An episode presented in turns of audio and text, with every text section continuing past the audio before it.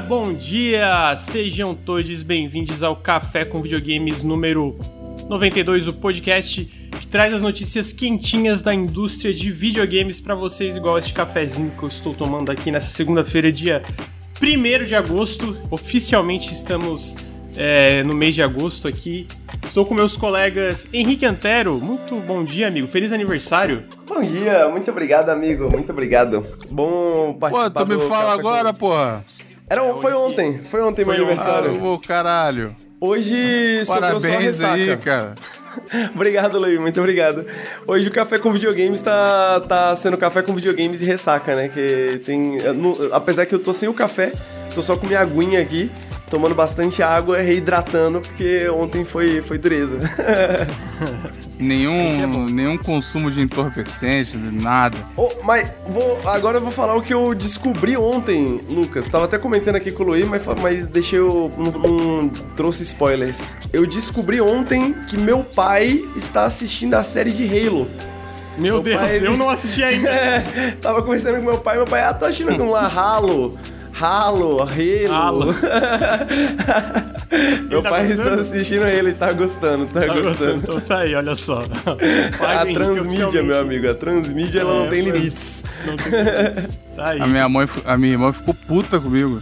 Porque ela tava comentando que tava tendo muita promoção dessa série. Ela falou: o que, que é isso? É um jogo que você joga, você gosta? Aí eu fui e expliquei, né? Só que você sabe como é que é, né? O Ruelo tem um bando de coisa, vários jogos. Eu fui entrando em tangente, explicando, botei vídeo. Ela falou, porra, que irado, não sei o quê. Aí ela assistiu, o Master Chief tira o capacete, ela falou, caralho, que cara de bundão, não, eu não consigo mais assistir. Aí ela veio falando comigo, você estragou pra mim. Se eu não tivesse visto nada antes, eu não ia achar tão ruim. É, então... Pois é, tem isso, né? Da, da expectativa, né? Da, da, do histórico da franquia. Pô, a culpa é tua meu... que me mostrou. estou com meu amigo Luiz também. Bom dia, amigo. Tudo bem? Bom dia, tudo certo. E tu? Tudo certo. Pô, esse final de semana eu tava falando pro Henrique antes de chegar. Eu vi dois filmes de terror excelentes, que é o... O Incantation, que é o Marcas da Morte, que é um filme de terror taiwanês que foi é, é adaptado agora, que na verdade o Netflix pegou os direitos de distribuição, na verdade, né? Uhum. E que é muito bom, recomendo muito, tá no Netflix. E eu também vi um filme de terror excelente do coreano, da, da Coreia do Sul de terror, que é o The o Wailing. Parque. Finalmente assisti. Ah. É o The Wailing, o nome de, do, do filme. Que ah, tá.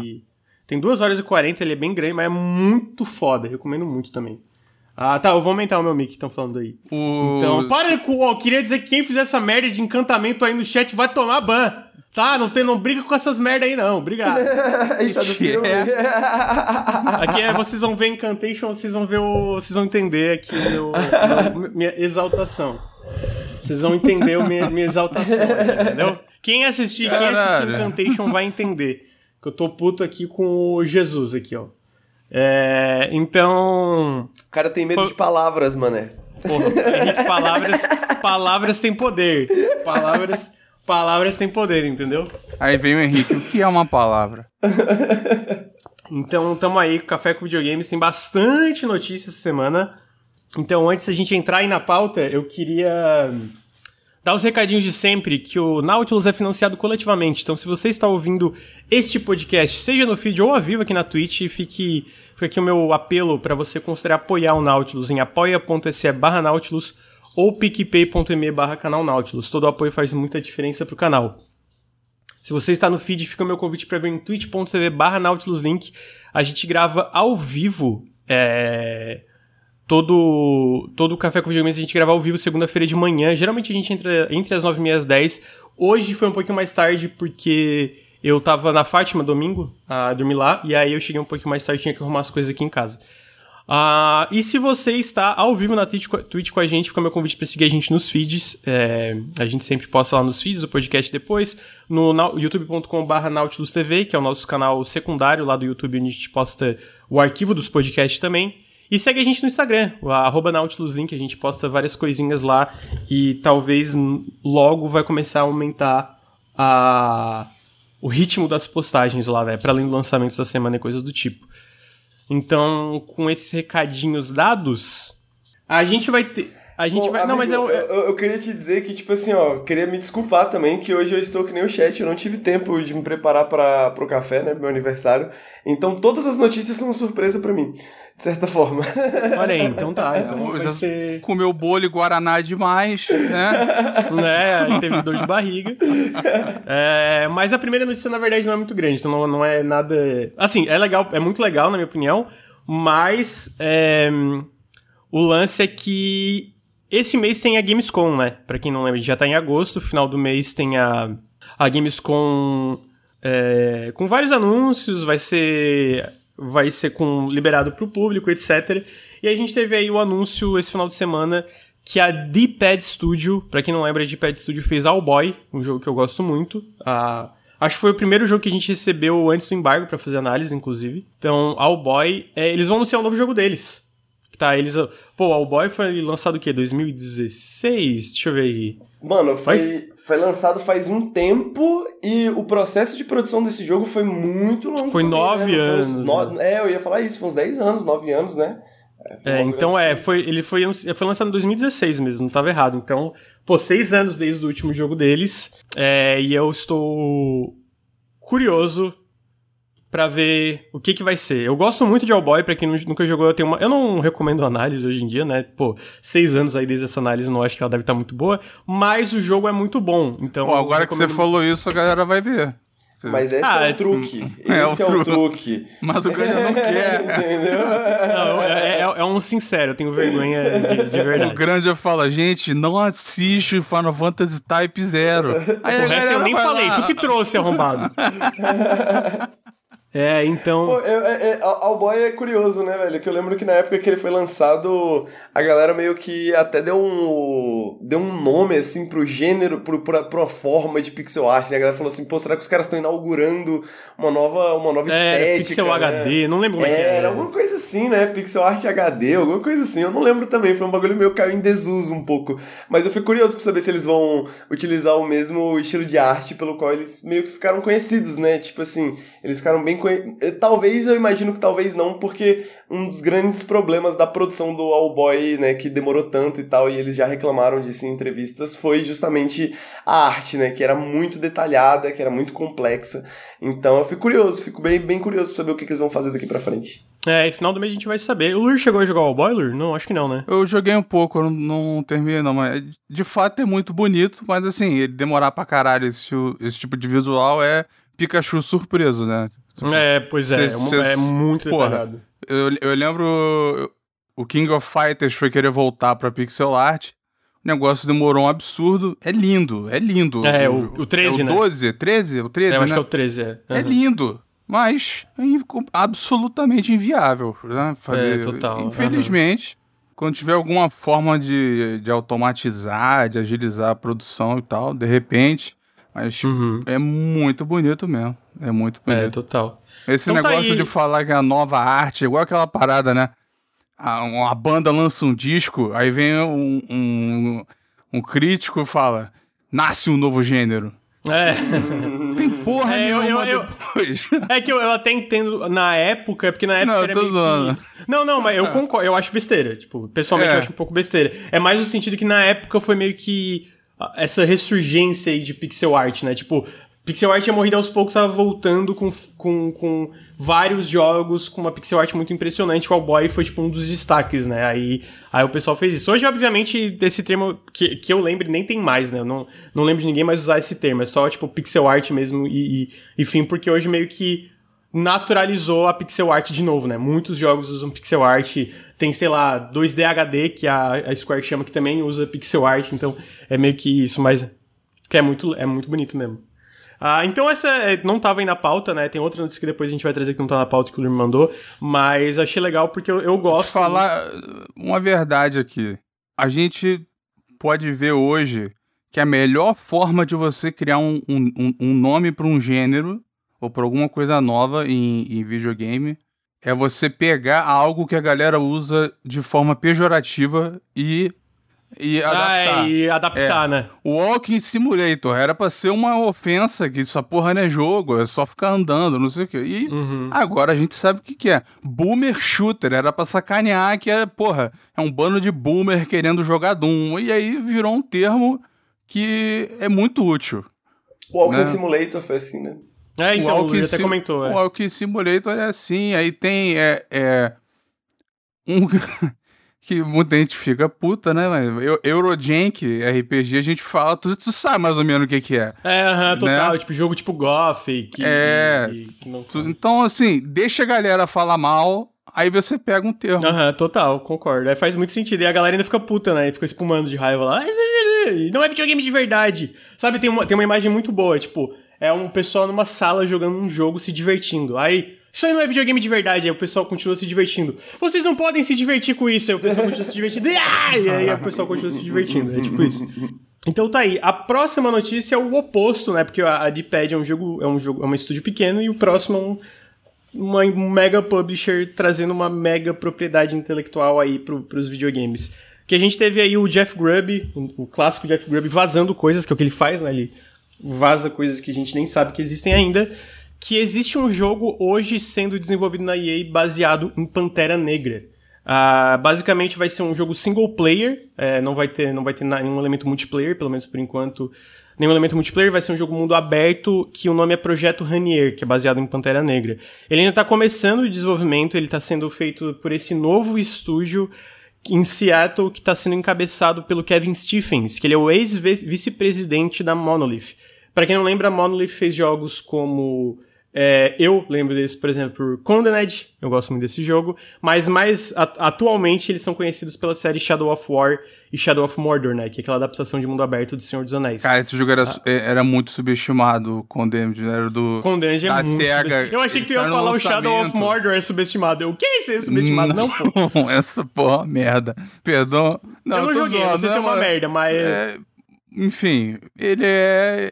Ele, é- ele, ele é o que tá na lata. Você sabe o que, que é, entendeu? É. É, ele não parece uma merda, mas ele não parece ser muito bom também, o Shadow of War, Shadow of Assim, Mordor, né? se você se importar com as coisas erradas pra jogar o jogo, aí você vai ficar puto, entendeu? Ah, tá dizendo lore? Da, da- É, se você se preocupar Ah, com a tá. história. Ah, não, a adaptação personagem- parece bem. Eu lembro que tem, eu lembro que eu vi um vídeo na época do Shadow of War, eu acho que eles pegaram uma daquelas aranhas do, da, da, da, da franquia e aí ela vira tipo uma mulher, toda sensual, assim. Eu fiquei tipo, cara, Copiado do, do Forgotten tá Realms, isso aí. enfim. É, mas é, ele, ele- eu concordo com o Luir, é, o Condened é super subestimado, é muito bom o Condened. E- eu não joguei o 2, mas o 1 Tinha é combate primeira pessoa, E muito bom já na época. era bom, era, e- e- ele, ele era um terror assim. Eu não sou, né, conhecedor da parada, mas. Não, era bom. Ele, não, ele era não era, né? não era apelativo, não sei se é o termo, mas ele era. Ele, ele, ele era um creep, mas ele ainda era um ritmo maneiro de suspense. É, não, a história de Condened é absurda, mas ainda assim é legal. É, é um jogo muito da hora, o Condened. Eu acho que ele é subestimado e fico triste de não, Não, ter continuado. falaram nada. preconceito ali. Eu não tenho preconceito, não. É que eu. Eu não gosto muito de tomar susto, não. Justo, eu, eu acho, Entendeu? eu acho uma- uma- um conceito justo de jogo de terror. É, mas continuando aqui, a- a- o que eu tava falando, esse estúdio tá sendo encabeçado pelo ex-vice-presidente da Monolith, né? Então esse estúdio novo vai ter um jogo single player do Pantera Negra de mundo aberto, o que eu acho que conceitualmente é interessante, eu acho que é legal eles estarem tentando adaptar Pantera Negra a videogames.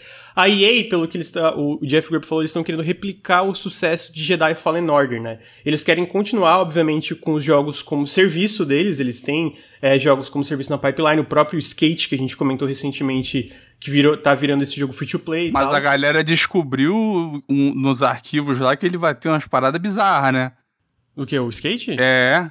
Fez, a galera fez datamine, ia ter um negócio de 500 dólares. Você viu? Ah, eu imagino que isso aí é, né? a- a- O jogo tá muito longe de lançar, de certa monetização, isso é uma coisa que vai se adaptar. Pessoalmente, eu acho que faz muito sentido o skate virar, virar free to play, É, né? Tem que ser, não tem jeito. Então, é... então eles querem replicar o sucesso de Jedi Fallen Order. Ele, de- internamente a EA usa como o, o padrão de ouro ali deles, né? O que, que aconteceu com o Jedi Fallen Order. Então a gente vai ter o aquele o a continuação do Jedi, tem o É, agora, esse jogo tem um outro, tem esse jogo no caso do Pantera Negra, tem um outro FPS single player que está sendo desenvolvido na EA, então imagino que vão ter mais jogos assim. E parece, isso ficou meio no ar porque o próprio Jeff Grubb falou, parece que o jogador se, tor se, se torna o novo Pantera Negra, né?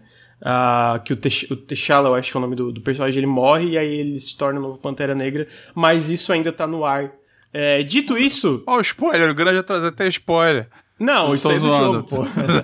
é, dito isso, eu acho que é, um jogo do Pantera Negra tem muito potencial. Agora, pessoalmente, eu espero que eles tragam pessoas negras pra, sabe, a parte do roteiro, direção, tipo, que o desenvolvimento seja é, de boa parte da liderança da, do time que está fazendo isso sejam pessoas negras, sabe? Porque faz muito sentido e eu acho que, pô, um jogo desse tem que ser liderado assim, entendeu? É, mas eu acho assim, Pô, um Pantera Negra mundo aberto com orçamento alto, eu acho que tem potencial de ser muito legal, é, na minha opinião, assim. Então, um estúdio novo, single player, né? Focado em single player. O próprio, tava falando desse padrão de ouro da EA, a gente tá vendo também o Dead Space, né? O remake sendo feito. Queria saber o que, que meus amigos acham disso. O que, que você acha? Tipo, tem potencial de ser legal e tem potencial de ser um grande desastre, né? Convenhamos, tem potencial de ir pras duas direções aqui. tem bastante potencial, mas como regra eu não jogo jogo de, joguinho de herói. Justo. é verdade, eu não curto muito, eu sei.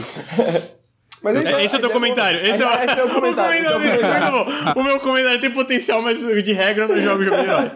Ah, não, Henrique.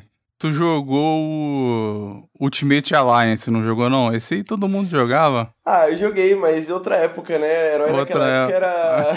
era outra coisa. Era o que tinha, né? e Tulur, o que, que tu acha disso? Eu acho que tem uma porrada de bandeira vermelha, considerando que é EA. Não na questão Justo. do tema que você falou, mas tem várias, várias bandeiras vermelhas que isso vai ser cancelado. É, pode ser. Assim, o que que me. É, é estúdio que... novo, gente de fora, quer imitar o sucesso do outro, vai começar do zero, é mundo aberto, é uma fortuna. Cara, é, é, cheio de coisas, assim, que é, é a cara do jogo cancelado da EA. É, total, ao mesmo tempo, o que, que eu acho ele que eles pegaram, é, vamos dizer, tipo, certo, né? Certo entre aspas, eles pegaram, tipo, alguém que já tem experiência em liderar um estúdio de adaptar franquias grandes para o mundo aberto, né? Que é o, é o vice-presidente da Monolith, né? Então, tipo, tem alguém que tem, vamos dizer, o expertise ali para começar um projeto. Pô, assim. eles chamaram a Amy Hennig também. E ela rodou. Ah, mas tudo bem, mas eles cham... quando eles chamaram a Amy Hennig, é uma época que ele não estava minimamente interessado em jogos single player, né? Tem, tem essa diferença. Tipo, eles não queriam investir em jogos assim. Tipo, é... era meio que uma pedra no sapato deles, digamos assim, né? Então foi meio tudo errado ali, né? E, a, a, a, e, não só isso, a Amy Hennig chegou num estúdio que tinha uma cultura diferente da, da visão dela de desenvolvimento, né? Ela, e, ela tava que... acostumada àquele inferninho que é a Naughty Dog, né? Devia ser... Então, tipo assim, eu acho que tinha um, mais coisas, mais elementos para dar errado naquele caso do que necessariamente nesse. Ao mesmo tempo, não vou julgar o ceticismo de ninguém em relação a isso, né? Só acho que existe potencial ali, né? Potencial tem. Eu acho que como, sei lá, Super-Homem tem. Mas cadê um jogo bom do Super-Homem? Pô, mas o, o Super-Homem, convenhamos que é amaldiçoado, né? É uma franquia amaldiçoada nos videogames. Tipo, é. nunca, eu, acho que, eu acho que nunca deu certo, né? Eu então... acho que nem na era 2D teve. Não. Acho que não, mas enfim. É, acho que não. Então vamos ver, vamos ver, vamos ver, né? O famoso vamos ver. Eu vou pular algumas notícias da pauta e depois eu vou voltar para elas aqui em cima, tá? Porque quando a gente for falar de adiamento, eu quero pegar os dos dois adiamentos que a gente teve aí junto na semana para comentar. Mas o que eu vou falar agora é de outro jogo grande que tinha potencial para dar certo, mas tinha potencial para dar errado e claramente deu tudo errado, absolutamente tudo errado, que é o remake de KOTOR. É, para quem não sabe, é... Knights of the Old Republic, que foi um RPG muito adorado na época lá de. que foi um.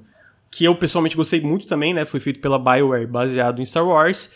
Uh, estava sendo um remake de Knights of the Old Republic, estava sendo feito para PC e PlayStation 5 uh, na Aspir, que é uma empresa conhecida por ports e remasters e etc. Então, Basicamente estava sendo feito esse remake, mas diferente dos outros jogos da empresa, era realmente um remake do zero para ser um jogo AAA, então todo aquele escopo massivo e etc, com uma equipe nova, né, para porque eles estavam mudando o combate, mudando até coisas da história em relação ao KOTOR, né? Ah, então ia ser realmente um jogo muito diferente do original. E ah, deu tudo errado, deu tudo errado, e aí o que aconteceu foi o seguinte: A Aspir, ela subitamente demitiu o diretor de arte e o diretor de design em julho uh, desse, desse remake e falou que, está, que a empresa está pensando nos próximos passos e procurando novos contratos e oportunidades de desenvolvimento, porque o KOTOR, por enquanto, está em pausa. O desenvolvimento do KOTOR está em pausa indefinitivamente, enquanto eles pensam como eles vão levar o projeto para frente. Por quê? Porque recentemente uma demo, uma Vertical Slice, que é basicamente um pedaço do jogo, foi mostrada para Sony e para LucasArts. Supostamente os desenvolvedores estavam confiantes no projeto, mas o que aconteceu foi que existia um conflito interno ali. A Aspir estava falando para os parceiros que o jogo ia sair no final de 2022, enquanto pessoas envolvidas no projeto, dentro do projeto, falaram que uma timeline mais razoável e mais realista era que o jogo ia sair em 2025.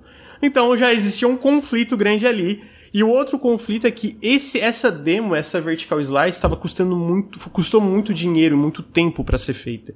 E que isso era desproporcional porque que a Asper estava querendo investir no projeto. O que faz sentido porque, tipo assim. Kotor é um jogo massivo, né? É, e para fazer do zero, né? refazer tudo do zero, é ele, obviamente. Ele tem coisas que você não pode fazer mais. Não dá mais para, por exemplo, quando você chega em Tatooine, lá no, no, no primeiro Cotó, é muito limitado, restrito, a zona é pequena, tem um ou outro NPC, pá, o gráfico. Não dá para ser assim. Para tu fazer tatu uma, alguma, algum posto de Tatooine, alguma parte, né, no, no, no jogo desse, você vai, vai sair muito caro. E nem é lá uma, uma parte enorme do jogo, é um, é um pequeno trecho.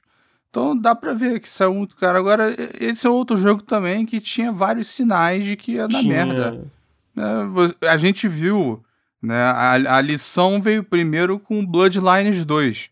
De chegar uhum. a passar um, um, um, numa menor escala, né? Não, não é um remake, né? Vamos, vamos continuar o Bloodlines na mão do estúdio que fez não um FPS free to play. Sim, aham. Uhum. É, e aí deu merda, a, a Paradox não soube acompanhar, o estúdio ficou com a rotatividade altíssima, e aí. Uhum. O André aí no chat, ele tá dizendo que eu fiquei hypado pra esse jogo. Isso não é verdade, eu não, eu não tava aí quando o jogo foi anunciado. Eles estavam vendo o Eu acho que tá falando do vampiro, amigo. Não, eu, eu também falei que tava esquisito. Não, eu não, eu, quando saiu aquele primeiro vídeo de combate, eu já tinha falado que tava esquisito. Mas o, mas o, o, o, o, lance do Kotor, só complementando o que tá falando, eu acho que, tipo, porque eu acho que eles foram um pouco mais, entre aspas, certeiros aí no sentido de, cara, vamos fazer uma equipe nova, com pessoas experientes aí no gênero e tal, tal, tal. Mas o que aconteceu é, tipo assim, obviamente existia uma quebra de expectativa ali, porque tu vai fazer um remake do KOTOR AAA, que a gente entende como AAA hoje, que é aqueles jogos massivos, cara, não existia possibilidade desse jogo sair em 2022. Então, no momento que a Asper espera que esse jogo vai sair no final de 2022, já existe uma uma coisa muito fora da realidade da própria da pró do próprio loucura da né? gerência da Asper. Né? Insanidade. Uma insanidade. Né? tipo assim, é... não tem outra palavra, eu acho, é... porque pô, que isso, então, cara? É, e aí eu acho que é tipo isso, sabe? Tipo, ah, a gente tem uma expectativa de um dinheiro e tempo que a gente vai gastar com esse remake, esse remake, não remaster e tal. E aí, a partir do momento que começa a cair na realidade o que, que tem que ser feito para esse remake funcionar, é quando a ASP fala: não, peraí, não vai dar. Não vai dar, vamos, vamos, vamos reimaginar tudo que a gente falou aqui. E aí, obviamente, acontece o que está acontecendo. Canc demitem pessoas que estão liderando o projeto e voltam pro, pro, quadro ali, pro, pra, pra, uma página branca pensando, cara, não dá dessa forma, como é que a gente vai fazer? E aí, obviamente, o, o que a gente entende como foi revelado como KOTOR, como remake, na minha visão foi cancelado. Ele só que tá em pausa, mas foi cancelado. Se esse projeto voltar, ele vai ser muito diferente, sabe? Eu acho que ele vai ser muito diferente. Eu acho, eu acho difícil voltar, viu? Eu também acho que vai ser um bagulho. Eu também, eu acho que ele não volta. Né? Voltar né? é, e falar é que tipo, é o mesmo é tecnicalidade legal. assim, sacou? É. é. tipo assim, a gente pode ser amigos, vamos dar um ver, tá ligado? Tipo, pô, não vai dar, não vai rolar simplesmente, tá ligado? É só pra deixar o bagulho ali um pouco, ah, vai que, né? Vai que. É, é foda, mano. E eu fico, pessoalmente, eu fico triste porque eu queria muito esse remake Kotor. É, eu, eu sou muito fã do primeiro, eu acho que é, ele, obviamente, como o Luiz falou, eu acho que tem coisas que não funcionariam muito bem hoje na, na, na cena moderna de AAA de RPG, tanto que ele parece que ele não seria mais um RPG por turnos, ele seria um RPG é, de ação em tempo real, né? Ele então ele já é uma mudança RPG, muito não. Eu significativa. não acho que é esse, não. não. Não tem cara, não. É, provavelmente ia ser mais de ação. Ah, então, ser um Ia ser um action RPG, né? É, sei lá. Mas é, a galera não, não, não aguenta o, o combate do original. Eu acho É, não, é- eu, eu sei, o, o, o KOTOR não era por turnos, ele era aquele tempo real com pausa, se não me engano, se eu não tô falando merda que eu lembro. Era isso, né? Mas. Não, mas era fake. É, tu tinha que apertar as ações, né? Tipo, atacava, atacava, tinha um. É, é, ele parecia tempo real com pausa, mas tinha, tava rolando por baixo a regra do D&D. De- O que a gente tem de mais parecido e funcional, digamos assim, que eu acho que talvez poderia, né, num mundo hipotético onde KOTOR poderia existir, acho que é algo próximo, sei lá, do Final Fantasy VII Remake, ou alguma coisa do tipo assim, né? Acho que é um sistema Que precisou combinaria também, bem- né? bem. Desenvolvimento problemático, dinheiro Também pra é. caralho, muitos anos, Exato. entendeu? Não é a Spear Media, é a Square Enix, tá ligado? Com os tops, a divisão top, com a porra toda. Ficou do Exatamente. caralho? Ficou. Mas mesmo Mas é, assim não foi- acabou. É, eu- É, eu a parte, que- é parte 1 de 3 ou parte 1 de 4. Não sei É, qual, Parte 1 quanto de vocês 2. acham. Não, 3. 3 Exatamente, é 3, eu acho que 3. o único tratamento Não, possível eu- pra o que eles falam assim, agora, eu não sei, eu não- eu não boto fé. Não, é, um- é um- é uma trilogia. Eles falaram que vai ser uma trilogia, o, o Final Fantasy VII, se não me engano. Deixa eu ver aqui, Final Fantasy VII Remake. Eu acho que ele vai ser. Se for isso, vai ser três partes e um DLC caro pra realmente fechar a história. É, eles falaram, ó, parte, é, o remake saiu- eles anunciaram o Rebirth agora, né? Eles falaram que vai ser uma trilogia e a segunda parte vai ser em 2023. Eu não acho que a segunda parte vai ser em 2023, tá? Pra deixar claro. Mas, vamos ver. É... Mas, é, então, eu fico triste, mas é, não era tão inesperado isso acontecer, né? Pessoalmente, assim, tipo, eu acho que é uma coisa que não pega ninguém necessariamente tanto de surpresa, porque, como, como o Luiz falou, né? Tinha coisas que indicavam que podia dar errado. Então, dar errado, apesar de triste, não é tão chocante, né? Não, e, e o indicador de que ia dar analogia- certo. Voltando pra analogia rapidamente Do relacionamento, é como um relacionamento que começa errado já, né? Tipo assim, eu fico triste, mas não tinha futuro, né? Honestamente, tipo assim, se fosse para ser feito dentro dessas, desses conflitos que hoje É. a gente tá vendo, né? Agora que a gente sabe, tipo assim, pô, não, não, não tinha condição de ser possível, né?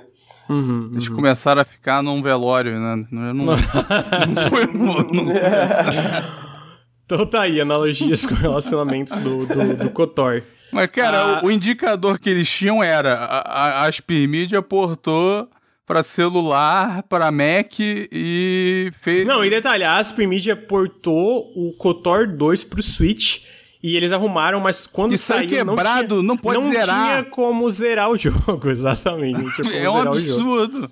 É então um você absurdo. imagina isso, com a tua 2, né? Já não basta o que ele tem de bug. Aí os caras pioram. Você não pode É, zerar realmente. o jogo, imagina. Complicado. Entendeu? Então, é, você vê o, o, o problema. Agora, quem tá. Quem, tá, quem deve estar falando, tá vendo? Eu avisei, é o Bob Iger, né? Que era o presidente da Disney. Porque ele, se- a, a filosofia dele e do anterior, o Eisner, eu acho que era o nome, esqueci, era de que a Disney tinha que focar no que eles sabem fazer e licenciar o que eles não sabem. Mas isso é licenciamento, né? Não, e aí, só que você licencia aquilo que você entende. Então, tipo, a, a, a Disney ela não tem a fábrica de brinquedo. A Hasbro faz os brinquedos, mas a Disney entende de brinquedo. Não, mas então, é porque a divisão Entendeu? da, de licenciamento, o quem lidera a divisão de licenciamento ali da, é, de Star Wars, da 20th Century Fox, da Pixar e mais é o. Pô, é um cara que entende, né? O. Que o nome dele é o. tô, Mas ele não tá acompanhando todos, entendeu? Você, você vai designar alguém pra falar, ó, você tá... Todo jogo desse ganha pelo menos um produtor da... da, da empresa que tá licenciando. E essa pessoa, a gente não sabe se é culpa dessa pessoa ou se a Aspir Media... Eu te falei que eu acho que foi isso. A Aspir Media, o que aconteceu foi... Viu o dever de casa, tinha que desenhar não sei o quê. Então, aí a Aspir Media passava, né, pedia para um amigo de- que desenha pra caralho fazer. Aí chegou no dia da prova, tinha que fazer um desenho, e a Disney falou, que merda é essa? né? Uhum. O cara não conseguia desenhar um braço. Né? Fez um bagulho todo torto, ficou tudo fodido. E aí eles falaram, acabou, entendeu? Para você ver um vertical slice tomar uma decisão drástica dessa, é porque fala, porra, a gente enfiou milhões no lixo e vocês não têm condição de fazer, acabou. Entendeu? Não, mas então, é porque eu, eu, esse lance, tipo, eu não acho necessariamente culpa de alguém especificamente, porque eu acho que, cara, desenvolvimento é complicado. Então, tipo, essa, essa especificamente essa divisão ali de licenciamento da parte da Marvel, Star Wars, eu acho que pô, quem tá ali entende porque é, é, gente que trabalhou com videogame a vida inteira, tá ligado? E tanto que vê coisas dando certo, né? Seja na parte da Marvel, com coisas como Homem-Aranha e agora... E muita coisa que dá errado, né? Mas aí é, eu, eu, acho que é natural da parte de licenciamento tu, tu apostar em coisas que às vezes não, não dão... A Marvel antigamente era Warhammer de jogo. Não, sim. Então, meu ponto é que hoje, a, esse lance de licenciamento, eu acho que eles têm coisas ali sendo feitas interessantes. Mas aí, porra. a Disney que... resolveu Warhammerzar as licenças de Star Wars e aí, né, pode dar merda. É. O, o, o, o, porra, o David Cage vai fazer o dele. Pô, mas eu, eu acho esse negócio de ele ser mais. É, é, de eles ter mais, de ter mais liberdade para arriscar com essa licença melhor do que o que eles faziam antes, que era tipo assim, ninguém podia licenciar. Não, quase, com tá certeza. a, a, a, o jeito que a EA tratou a licença, né? Pô, o Fallen Order é bom, o Fallen Order é bem bom. Pô, mas contrato de 10 anos, você tem o Fallen ah, Order Ah, tá, não, é só... é isso, é, não. Entendeu? é.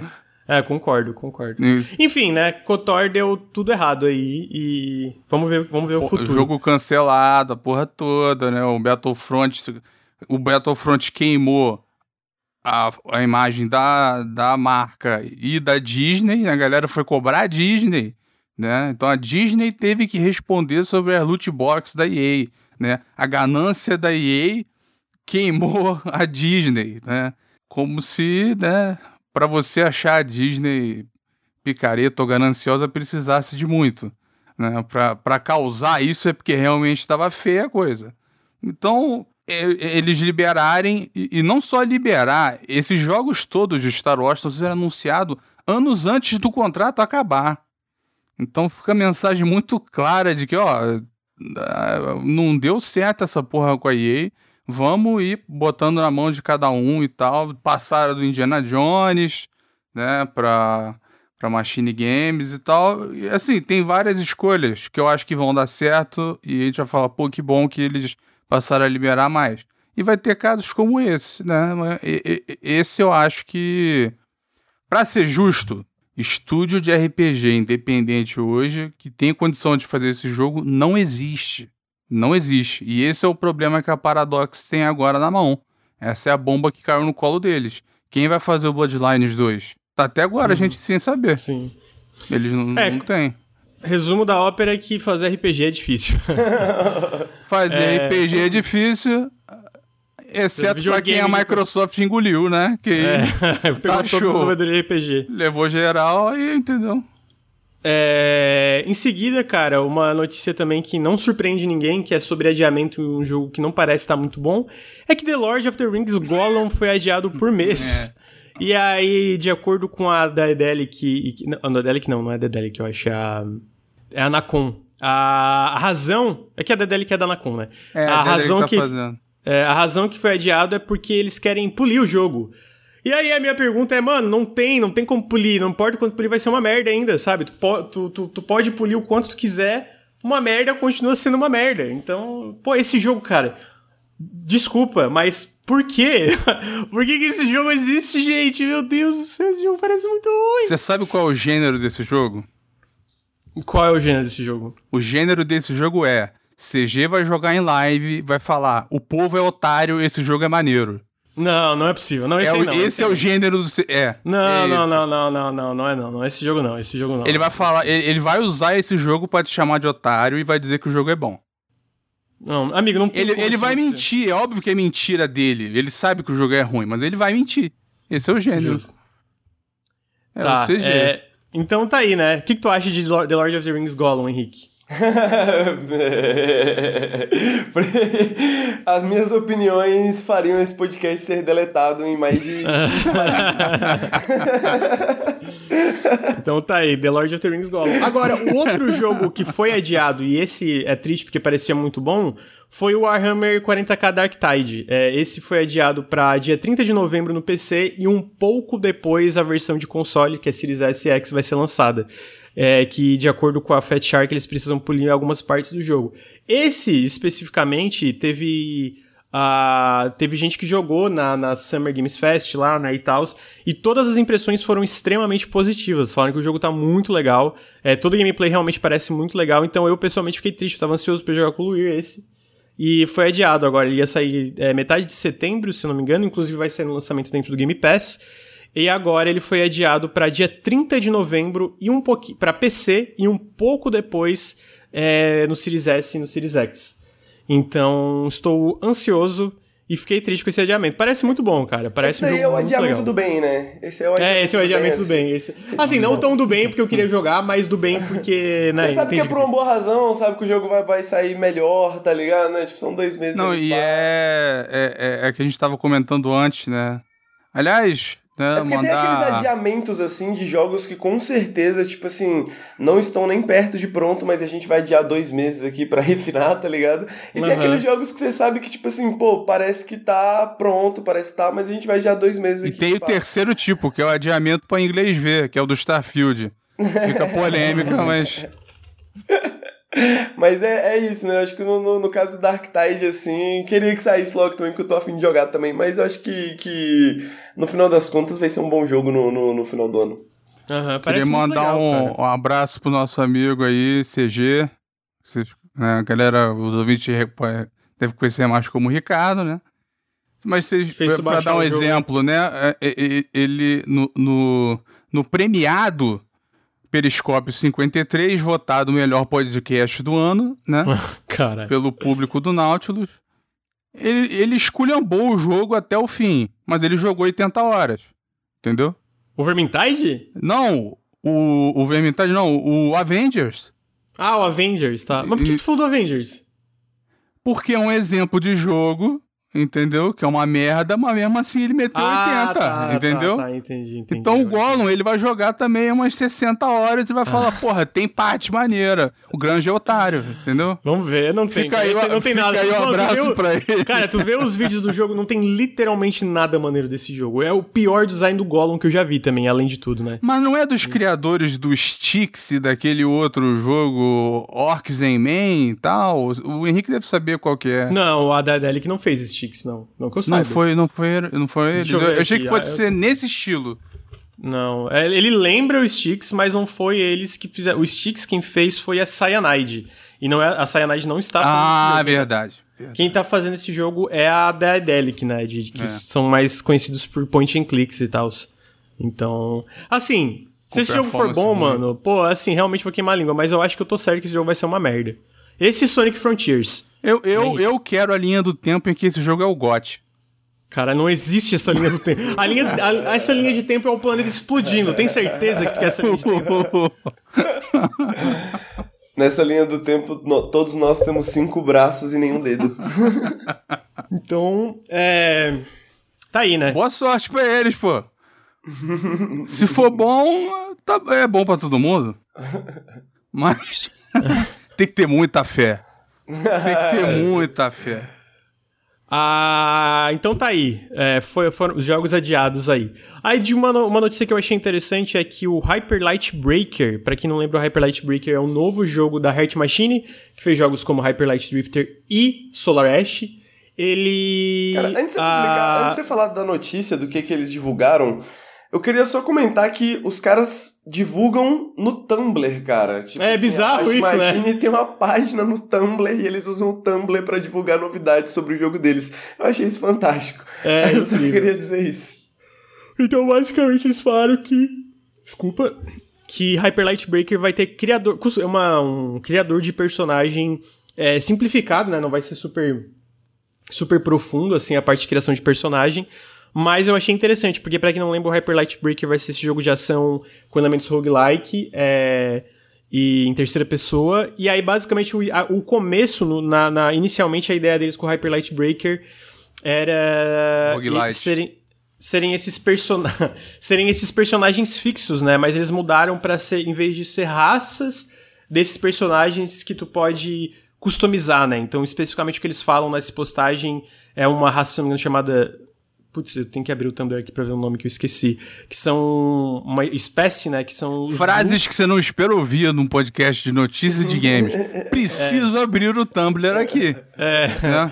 Que são os Blue que eles Porra, chamam. o Final Fantasy VII Remake Parte 2 está aqui no flogão. Um, um, um, várias fotos. E aí, e aí eles comentam, né? Então, essa, essa espécie especificamente é uma espécie de, de montanhas no norte e aí, que basicamente são montanhas que, que é difícil viver lá, então eles são bem adaptados para ação e aventura, papapá. E aí eles estão. Naturalmente se tornam breakers. E aí a ideia é que eles queriam criar esses personagens característicos, mas conforme o desenvolvimento foi avançando, eles acharam mais legal criar essas espécies onde tu poderia customizar elas é de formas limitadas, né? Seja na parte de equipamento na parte de criação de personagem em si. Eu achei legal, achei uma ideia legal. E, pô, eu tô bastante ansioso pra esse jogo, né? Eu sou muito fã do, do, do Hyper, Light, é, Hyper Light Drifter. Eu acho que o Solar Ash tem problemas, mas eu ainda acho que ele faz muitas coisas legais, então eu acho que o pessoal da Heart Machine é, é, tem, tem muita coisa que eles podem fazer legais ainda, né? Então eu tô, eu tô no hype esse jogo. Ele vai sair em acesso antecipado 2023 ainda, né? Então vai demorar um pouquinho pro, pra versão final sair, né? O que, que vocês acharam? Nada? Queria que vocês me seguissem no Tumblr. Tumblr.com Mas, pô, eu tô... vai migrar. Eu tô, eu tô animado por esse jogo, porque eu não sou muito fã do, do Hyper Light Drifter, mas eu gosto muito da estética do jogo, eu sempre gostei muito da vibe do jogo, assim, só não gostei tanto de jogar o jogo. E então tô, tô, tô, tô animado para ver o que, que eles vão fazer, assim, tô, tô realmente bem animado. Uhum. Então tá aí, a Elite de Hyper Light Breaker. Eu acho que eles. Eu espero que eles peguem bastante inspiração no, no Risk of Rain 2. Porque. Ah, é verdade. O, uhum. o tipo de velocidade e de porrada que o jogo vai precisar, ele já acontece ali. Então, é, é, é uma, é uma boa fonte para eles beberem, digamos assim. Assim como uma caralhada de jogo bebeu da fonte deles, porque o, o Hyperlight Drifter é o quê? De 2016, 15? É, 2016 o Hyperlight Drifter. É, cara, ele foi muito influente. Não que ele fosse no, super inovador, mas a execução dele, entendeu? F ficou muito muito fluente. Você pega ele para jogar, ele, ele lembra muitos outros jogos desse tipo que você já jogou. Uhum, então, uhum. se você nunca jogou, né, pegar agora. Quem fez o contrário percebeu isso, né, que foi muito influente nesse caso. Assim como o Spelunk, outros jogos desse tipo, Super Meat Boy, né, aqueles lá que foram estourando. Uhum, uhum. então, o, o a estética do primeiro já era muito maneira, eu achei a desse é, mais potencial ainda. Só que. Não sei, é. Gearbox Publishing. Pô, mas é foda, acertaram... é porque eu, eu, entendo, eu entendo o preconceito contra Gearbox por causa do Randy Pitchford. Dito isso, eu vou falar que a parte de publishing da Gearbox anda acertando muito, cara. Anda acertando. Eu, é, então, né? tipo, pô, teve o Have a Nice Death, que eu acho muito bom. Acho muito legal, especialmente com os patches, melhorou bastante e continua melhorando. Eu acho que o Relic Hunters Legend, que é o brasileiro free to play, parece muito da hora. É, o Homeworld 3 eles adiaram agora, imagino que por várias razões. Eles erraram com Godfall, claro, né? Godfall. Aquele né? Tribes of Midgard também não. Então, o Tribes of Midgard eu acho meio divisível, mas, pô, é. fez um sucesso bem grande, né? Tanto que tem. Fez, tem, tipo, 10 mil análises, tem, um, tem uma, uma fanbase ali no jogo e Eles tal. não fizeram, mas pegaram o estúdio do Remnant, né? Ah, o estúdio do Remnant é a. Per... Não. É, eles, foi o contrário? Pegaram, não, não, eles pegaram, eles compraram a Perfect World, a divisão ocidental da Perfect World, que publicou o Remnant. Isso. Quem tem o estúdio que fez o Remnant mesmo é a também é a Embracer, né? Que é, é a THQ North, que é que é a Gunfire, né? É, é. Ah, então... O Have a Nice é... Death eu tô muito curioso pra ver esse... esse... Qual jogo, desculpa? O Have a Nice Death parece muito maneiro. É bem legal. Tem, tem, se tiver o meu share, tu pode jogar lá. Eu tenho o jogo, né? Outro jogo que a Gearfo Gearbox, Gearbox, Gearbox anunciou que tá publicando é o Blank, né? Que foi anunciado no Nintendo Direct, numa Nintendo Indie World, que parece muito bom também. Então, eu acho que a divisão deles ali tá acertando a mão nesse Não, jogo. é, o, que eu- o que eu quis dizer de ser da Gearbox é que quando eu imagino o Hyperlight Drifter 3Dzão, assim, né, Breaker, né? O, é, precisa de bastante recurso, eu acho. Né? Porque você, Uhum. você lembra do escopo, do, assim, a gente via no fundo, né? No 2D, mas o, o tamanho das coisas, né? O, o, o Solar Ash, ele, ele não é tão ambicioso assim visualmente. Ou eu acho que ele é. Eu acho que ele é. Ele, ele tem é. tamanho, mas não é tão complexo. Não sei se você viu as imagens mais urbanas do, do, do, do Breaker.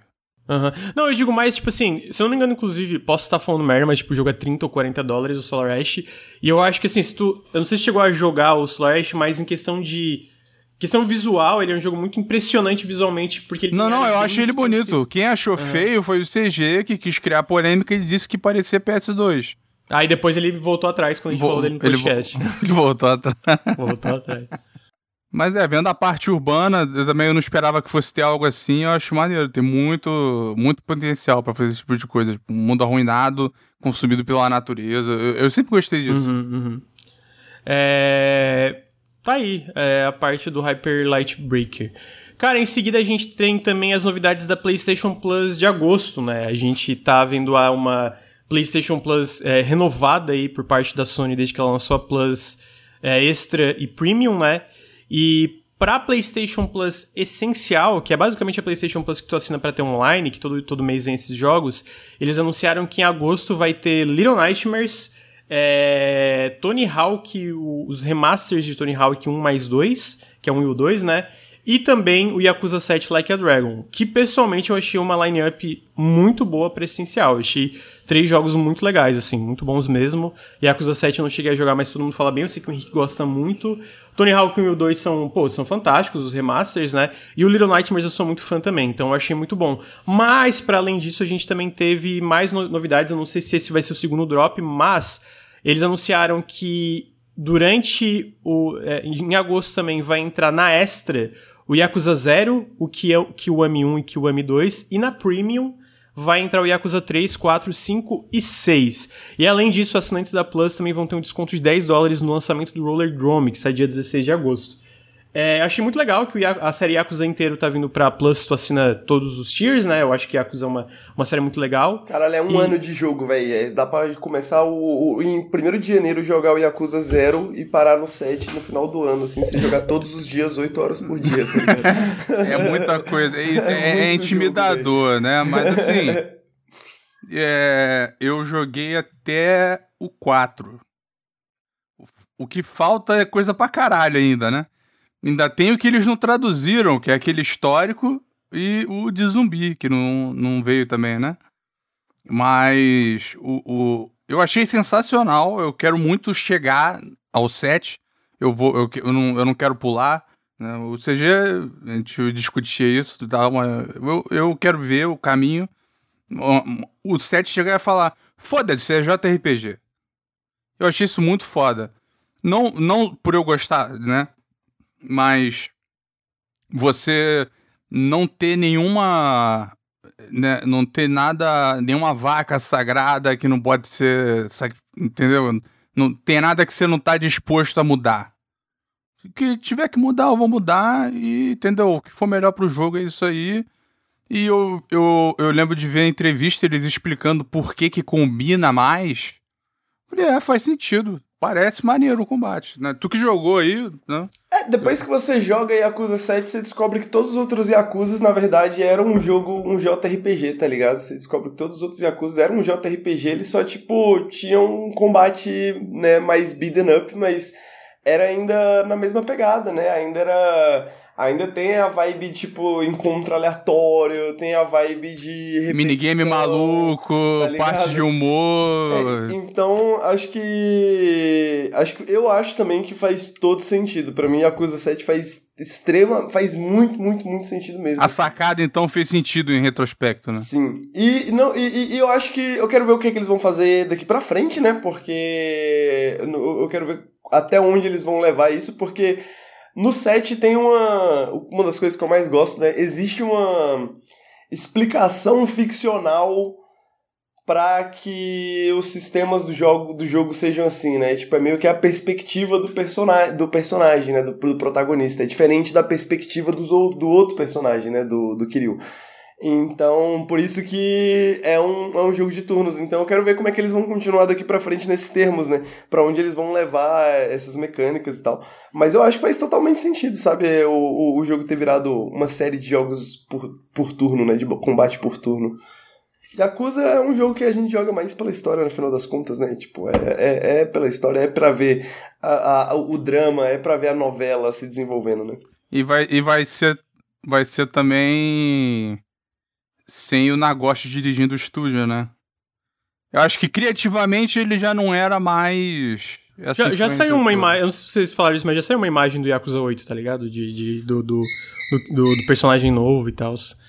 É, mas eu achei que, tipo assim, tanto o mês passado como esse mês, eu acho que a essa Plus renovada tá oferecendo jogos bem legais. Então, é bom, né? Competição sempre é bom, mas que, tipo, pô, a Plus indo bem, o Game Pass aqui bem também, tal, tal. Perguntaram se a Yakuza tá no Game Pass, sim, todos os jogos da franquia É, tem pra todo mundo. É igual aquela gif da, da Oprah, que ela sai distribuindo É. pra geral. É, tem Yakuza pra você, Yakuza pra você. Pra você, Tá todo mundo com Yakuza. Ótimo. Porque, porra, antigamente, o Henrique vai lembrar, antigamente era tipo assim, caralho, por favor, traduz, traduz, meu Deus. Ficou um É drama para saber nisso, né? se, o, se o 3 ia ser traduzido ou não, né? Hoje. É louco pensar nisso, né? Porque, tipo, É. realmente foi. é, Realmente Yakuza esteve dos dois lados, né? São poucos jogos que, tipo assim, pô, hoje em dia Yakuza está. nunca esteve tão acessível. Né? Jogar Yakuza, começar a série, conhecer e tal. E, pô, na época, na época do PS2 ali pra frente, ali um pouquinho, pô, era muito difícil, né? velho? Aqui no Era, Brasil era uma recomendação obscura. era Tipo assim, É, já viu esse jogo, esse jogo aqui, Yakuza? Né? Até Pô, e o porque, sete às hoje vezes tem- era difícil achar, tá ligado? E hoje o 7 tem PTBR, né? Que é muito, É. muito foda. É bizarro É. O tra- a trajetória que isso levou. E muito bem traduzido, inclusive, né? Então tá aí, Yakuza na, na Plus. ah, talvez aí na metade do mês a gente tenha mais coisas sobre o drop de agosto, porque no da Sony eles anunciam primeiro o essencial no começo do mês, eles anunciaram agora também coisas da Extra e da Premium, então imagino que isso vai ser parte da Premium de agosto, da parte da, do Extra e da Premium de agosto, mas é, também eu imagino que ali pra metade de agosto a gente deve ter mais alguma coisa que vai estar dropando junto, né? Então, em seguida, cara, o que aí é, isso, né? Eu espero que a Plus vai bem, a Plus Extra e essenci- aí é Premium, porque daí o Game Pass tem que ir melhor. E sabe, aí fica aquela competição de serviços de assinatura, o que eu acho saudável é, dentro do contexto que a gente tem desses consoles. Ah, em seguida, cara, a gente teve a re-revelação de um jogo. Eu só, eu só trouxe porque eu achei esse jogo interessante, que é o The Siege and Sandfox. Que é um jogo que foi anunciado faz tempo, na época ia ser publicado pela Chucklefish, hoje não é mais. Que é um que eles chamam de Stealthvania, que é basicamente um Metroidvania mas com focado mais na parte de stealth, né? Então, tipo, as habilidades que tu pega mais atreladas a stealth, etc. Ele tem um pixel art muito legal. É, então, a- ele, ele vai ser publicado agora pela Core Media, né? Que é basicamente é, o pessoal lá da Deep Silver e Prime Matter. E tô curioso, tô curioso pelo jogo. Acho que tem uma ideia de, sabe, de um Metroidvania focado em stealth. Eu acho que existe Já potencial. teve ali. várias vezes, eles que Eu estão inventando é. agora, entendeu? Eu- A galera Teve não vai usar o termo. focado? Ué, tem várias partes que você pode ser stealth ou não. Ué. Ah, mas 100% focado nesse aí, como te Não, parece é, muito... eu não Mas consigo é- pensar num Metroidvania especificamente, mas me lembra muito Mark of the Ninja, né? Mark of the É, Ninja é, não, Muito, é. pra existem- caramba. é, existem mas eu acho que jogos essa estrutura 2D. de Metroidvania É, é, exatamente. interessante, tá ligado? Não, é, eu não quis diminuir, não. Mas... É porque é, o que eu, a diferença que eu acho que eles falam de Metroidvania é que, tipo assim, o Mark of the Ninja é um jogo linear dividido por fases. Esse é um Aham. mapa, sabe, interconectado e etc, né? Eu acho que Você aí que tá uma diferença. Ir, pra, ir lá e pra cá, né? Eu acho É, que e isso é uma diferença boa, uma etc. diferença grande, né? De, tipo, deixa o bagulho um pouco mais... um- é, é porque eu acho que o, o stealth, eu acho que ele é bem beneficiado por isso, né? Por essa estrutura também. O Shadow Complex tinha um pouco, né? Tinha momentos, tinha. Mas no fim ele era 100% ação também. É, era porradaria, né? O. o, o... Tem o, Ma- o Mark of the Ninja, foi um. Teve o. Gunpoint, que não é bem. Gunpoint é muito bom também, né? É muito Eu acho que bom. eles- É, pô, Gunpoint é fantástico, mas eu acho que é isso. Todos eles não são, sabe, tipo, Metroidvania. Pô, pera aí, eu tenho que pegar o Gucci pra ver se ele para de chorar, só um pouquinho. É porque minha irmã saiu e ela levou a Estela junto, daí ele tá com, com ciúme, porque ele- a Amanda saiu com e não levou ele. É, então tá aí a parte do do Cindy and Sandfox. Em seguida a gente teve notícias surpreendentemente de GTA 6 e de uma nova Rockstar Games, né? Caraca, mané, oh, eu não acredito, Lucas, 2022, moleque, eu estou animado com o próximo GTA. Ah, eu. Falei, tô leve, tô leve. Ah, basicamente, a gente teve notícia então que, é, para quem não lembra, cara, teve um- uma matéria muito extensa do Jason Schreier e outras coisas também sobre condições precárias trabalhistas dentro da Rockstar Games. E desde então começou uma mudança, por incrível que pareça, começou uma mudança muito extensa no estúdio em relação a tanto práticas trabalhistas como também quem trabalha lá, né? Então, desde então, eles demitiram vários produtores tóxicos, o próprio Dan Hauser, né? Que era meio tóxico também, obviamente não tão tóxico como certos produtores citados. Ele saiu da empresa e fundou uma empresa dele lá diferente. E então isso é, eles cortaram e diminuíram o trabalho extra, o overtime que existia é, de forma natural dentro do estúdio, né? Crunch era uma coisa esperada e não não era uma coisa tipo, ah, de vez em quando tem, era uma coisa que sempre existia em todos os projetos e que até a, a- os funcionários da Rockstar chamavam de uma marcha da morte, porque era uma coisa, é, uma coisa que durava muito tempo constante, aconteceu em Red Dead Redemption, é, em Red, é, Red Dead Redemption 2 e outras coisas, GTA 4, GTA 5. Então, e essas mudanças, é, funcionários falam que era basicamente um clube de garotos e agora virou uma empresa de verdade. É, em quem trabalha lá fala isso, né? E essas mudanças se refletiram dentro do próprio GTA, né? Pra, é, GTA, no GTA V ia sair um modo que era basicamente polícia e ladrão, né? Que eles falavam que era polícia e ladrão, a, a brincadeira polícia e ladrão. Só que foi cortado porque na época existiu, teve o assass- nos Estados Unidos teve o assassinato do George Floyd, né? é, pela polícia. E eles acharam que não, não, não seria nem um pouco sabe, não, não seria uma coisa sensível de se fazer, não seria uma coisa que faria muito sentido. E até hoje não voltou, né? Eles basicamente cancelaram o modo não Se fosse Ubisoft, teria lançado mesmo assim. Teria lançado mesmo assim. E aí também uma coisa que eles querem, porque GTA sempre foi muito sobre sátira, mas eles não querem focar em grupos que já sofrem muito hoje na sociedade. Porque não faz sentido, né? Você vai fazer uma sátira e, e, e focar nesse tipo de grupo é, minoritário que já sofre muita coisa na sociedade de hoje. E aí a gente teve também a notícia que é, vai ter pela primeira vez uma protagonista mulher. É, no GTA 6, que vai ser basicamente uma dupla. Pelo que eu entendi, é uma dupla de irmãos que vão ser inspirados em Bonnie and Clyde, né? Que, são, que foram aqueles, é, é, aqueles dois que roubaram bancos e tal. E continuando, também existiu uma diminuição de, de- do gap da, da- de salários entre gêneros dentro da, da empresa, teve vários benefícios relacionados à pandemia, saúde mental e qualidade de tempo de trabalho. E outra coisa que mudou também é que o GTA 6, que é esse GTA que vai ter essa dupla de protagonistas, um homem e uma mulher, ele inicialmente tinha planos para ter diversas cidades e territórios inspirados na América do Norte e do Sul, mas eles viram que isso não só era um pouco fora da realidade, mas que isso ia causar muito crunch, muitos problemas em, que- em questão da timeline do projeto. Então eles mudaram para ser uma representação fictícia de Miami e as áreas ao redor da cidade, mas ainda é o maior jogo que a Rockstar fez, especialmente porque é o jogo com maior a maior quantidade de interiores, né? Então vai ter muita coisa que tu que foi? que vai ter muita coisa que tu pode entrar e tal. Que era o que o jogo não tinha. É, que o jogo não tinha e tal. Então, ah, ainda é o maior jogo da empresa e ah, basicamente a ideia também é expandir conforme o tempo passa e inserir novas cidades e novos lugares no GTA, que é uma coisa que mais empresas estão tentando, até a, a ideia de jogos como o novo Assassin's Creed, né? Inserir novos biomas e novas épocas e tal. Então, tipo assim, cara, eu fiquei feliz porque parece que é um, um dos poucos casos onde esses relatos de, de, de assédio e etc., houve uma proatividade da, da, da administração para ter mudanças, tanto que os funcionários que relataram falaram que a moral dentro do estúdio nunca esteve tão alta, apesar da, da linha de tempo tá demorando mais do que muitos funcionários gostariam pro, pro jogo sair, né? Que, pelo que eu entendi, estima, estimativas internas é pro jogo sair em 2024, uma coisa assim. E aí eu queria saber, Henrique, por que que tu tá com hype pra GTA? Cara, eu achei muito positivo essas mudanças, eu achei muito positivo essa matéria de maneira geral, né? E tipo, pô, a verdade é que eu tava só precisando de uma desculpa pra estar tá animado pra GTA, né? Então, agora sabendo que vai ter uma protagonista feminina, vai ter, tem essas mudanças dentro da, da, da empresa, tipo, eu consigo ver um mundo onde GTA é bom de novo, tá ligado? Eu consigo ver e ver um mundo onde GTA é um jogo interessante Polêmica. de novo. Sabe?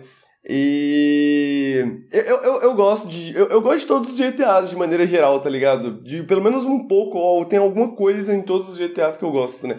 Então eu tô realmente animado, assim, eu não achei que eu ia estar animado e tal, mas eu. Essa, essa matéria do Jason Schreier realmente me deixou animado. Uhum. E tu, Luiz? Eu acho que quando a reza é muito forte, o santo desconfia. entendeu? Tá, tá parecendo bom demais pra para ser tudo isso aí. Alguma, alguma parte não, não tá rolando. Ainda não, é capitalismo, fala, né? Ainda, o que é estranho a, vindo de, do Jason Schreier. ainda estão sendo explorados, né? De qualquer maneira. Ah, né? pô, não, mas, mas, isso não ia mudar, pô. É, não, mas, é, mas, na matéria, é tipo, uma... ele... Na matéria ele fala que, tipo, é, tá tendo, tipo, por exemplo, o combate na essa altura do, do, do, do campeonato e do desenvolvimento já devia estar tá bem solidificado que ia ser e eles ainda estão tipo, ainda tá saindo e voltando, saindo e voltando sobre o que é o combate. Eles falam que, tipo, agora tem mais produtores e mais leads no, no time, só que isso tá causando um negócio de, tipo, muitos cozinheiros na cozinha, então causa alguns conflitos, mas ao mesmo tempo, mesmo com esses problemas, a galera fala que tá mais animada do que nunca, porque agora parece uma empresa que se importa com os funcionários e que tá tendo essas mudanças, o que essas mudanças obviamente causam o quê? Cara, o jogo tá levando muito mais tempo do que eles gostariam que acontecesse, mas é porque eu acho que esse tipo de mudança numa empresa do tamanho da Rockstar é natural esse tipo de coisa acontecer, tá ligado? E ok, a, a gente vai mudar. também, né? Que... É, obviamente é, também é a própria pandemia, né? É. Então. Você poder ficar em casa e não ficar lá com os filhos da puta ajuda. Então, mas o lance é que os filhos da puta foram demitidos, né? É, tira, né? Não sabe quantos, né? Uhum. Mas é, o, o, Jason fala é muito que grande a, a, empresa. A matéria é baseada em 30 funcionários, tanto que trabalharam lá ou que, ou que ainda trabalham. Né? É, é, foi, é, tipo, foi bastante gente. Então, hum. né? Porque pro Jason Schreier rasgar a seda, eu já imaginei que fosse com você está questionando a ética jornalística de Jason Schreier? Luiz. Não, o, o falei que eu imaginei já que já fosse muita gente dizendo, mas o por enquanto pode estar tá na lua de mel do jogo. Entendeu? Tá naquele começo, pós pré-produção, estão começando essas ideias todas, porque se decidiu agora que vai ser em Vice City, não, né? decidiu faz um tempinho já, Não, que eu entendi. Agora, tipo assim, pandemia. Decidiu agora. Porque tem. Quantos anos tem o GTA V? 11? É, é porque a Rockstar tem liberdade para continuar. É, o que eles devem estar animados é que assim, ninguém vai ser obrigado a trabalhar no saco que encolhe do cavalo. Por causa do Entendi. frio. Ninguém vai ter que fazer isso. Então, o, o, eu acho que ele tem um escopo mais. Cara, essa ideia de você criar vários países, América do Norte, América do Coisa idiota. Entendeu? É, eles cortaram, né? Que coisa idiota. Então, é... eu, eu, eu não gosto dessa parada também de voltar para as cidades, mas enfim. É. O, eu, eu concordo com o Henrique que todos têm alguma coisa interessante. Eu acho que, como retratos culturais americanos, eles são todos interessantes. Não que esteja certo, interessante de, de analisar, né? Uhum. Porque se você for ver o humor que tem no, no, nos antigos, tem umas paradas bizarras. Isso aí já, já tipo, você nem precisa dizer, já tá. Já, todo mundo já tá ligado. O favorito do Henrique, né? O 4 foi o que começou a diferenciar. E foi justamente por causa do protagonista, né? Que mudou muito o jogo. Ele, ele que meio que. A história dele, o arco dele é que deu o tom. Então, a protagonista mulher pode ter uma influência positiva enorme no, no jogo. se voltasse, a galera né, perguntando de voltar para cidades e tal, eu gostaria que voltasse para Vice City dos anos 80. Que eu acho mais interessante. A de agora é, né? Metade trampista. é, tem, tem, até uma coisa engraçada, tu falou isso, tem até uma matéria, tipo, pô, da, dos desenvolvedores falando assim, cara, também hoje em dia é muito difícil fazer uma sátira da, da, dos Estados Unidos, porque os Estados Unidos é uma sátira em si, né? Os desenvolvedores falam, porque realmente, cara, né, tipo... É, é, tu, tu... Precisa ser mais criativo, né? A realidade é... requer mais criatividade agora. Não, não tem como. Tem um vídeo do... Tava, tava na TV, tava na CNN, sei lá eles entrevistando um cara que tava morrendo de Covid, tipo, já não tinha mais volta. E falaram, por que, que você não tomou a vacina? Ah, porque a minha liberdade, ninguém vai me obrigar a botar cara, um é negócio bizarro, nenhum, não sei o quê. E o cara tinha família, deixou a família para trás, entendeu? A parada, tipo, é trágica. E aí uhum. perguntou pra ele, você não se arrepende não? Ele fala, não. Faria tudo de novo.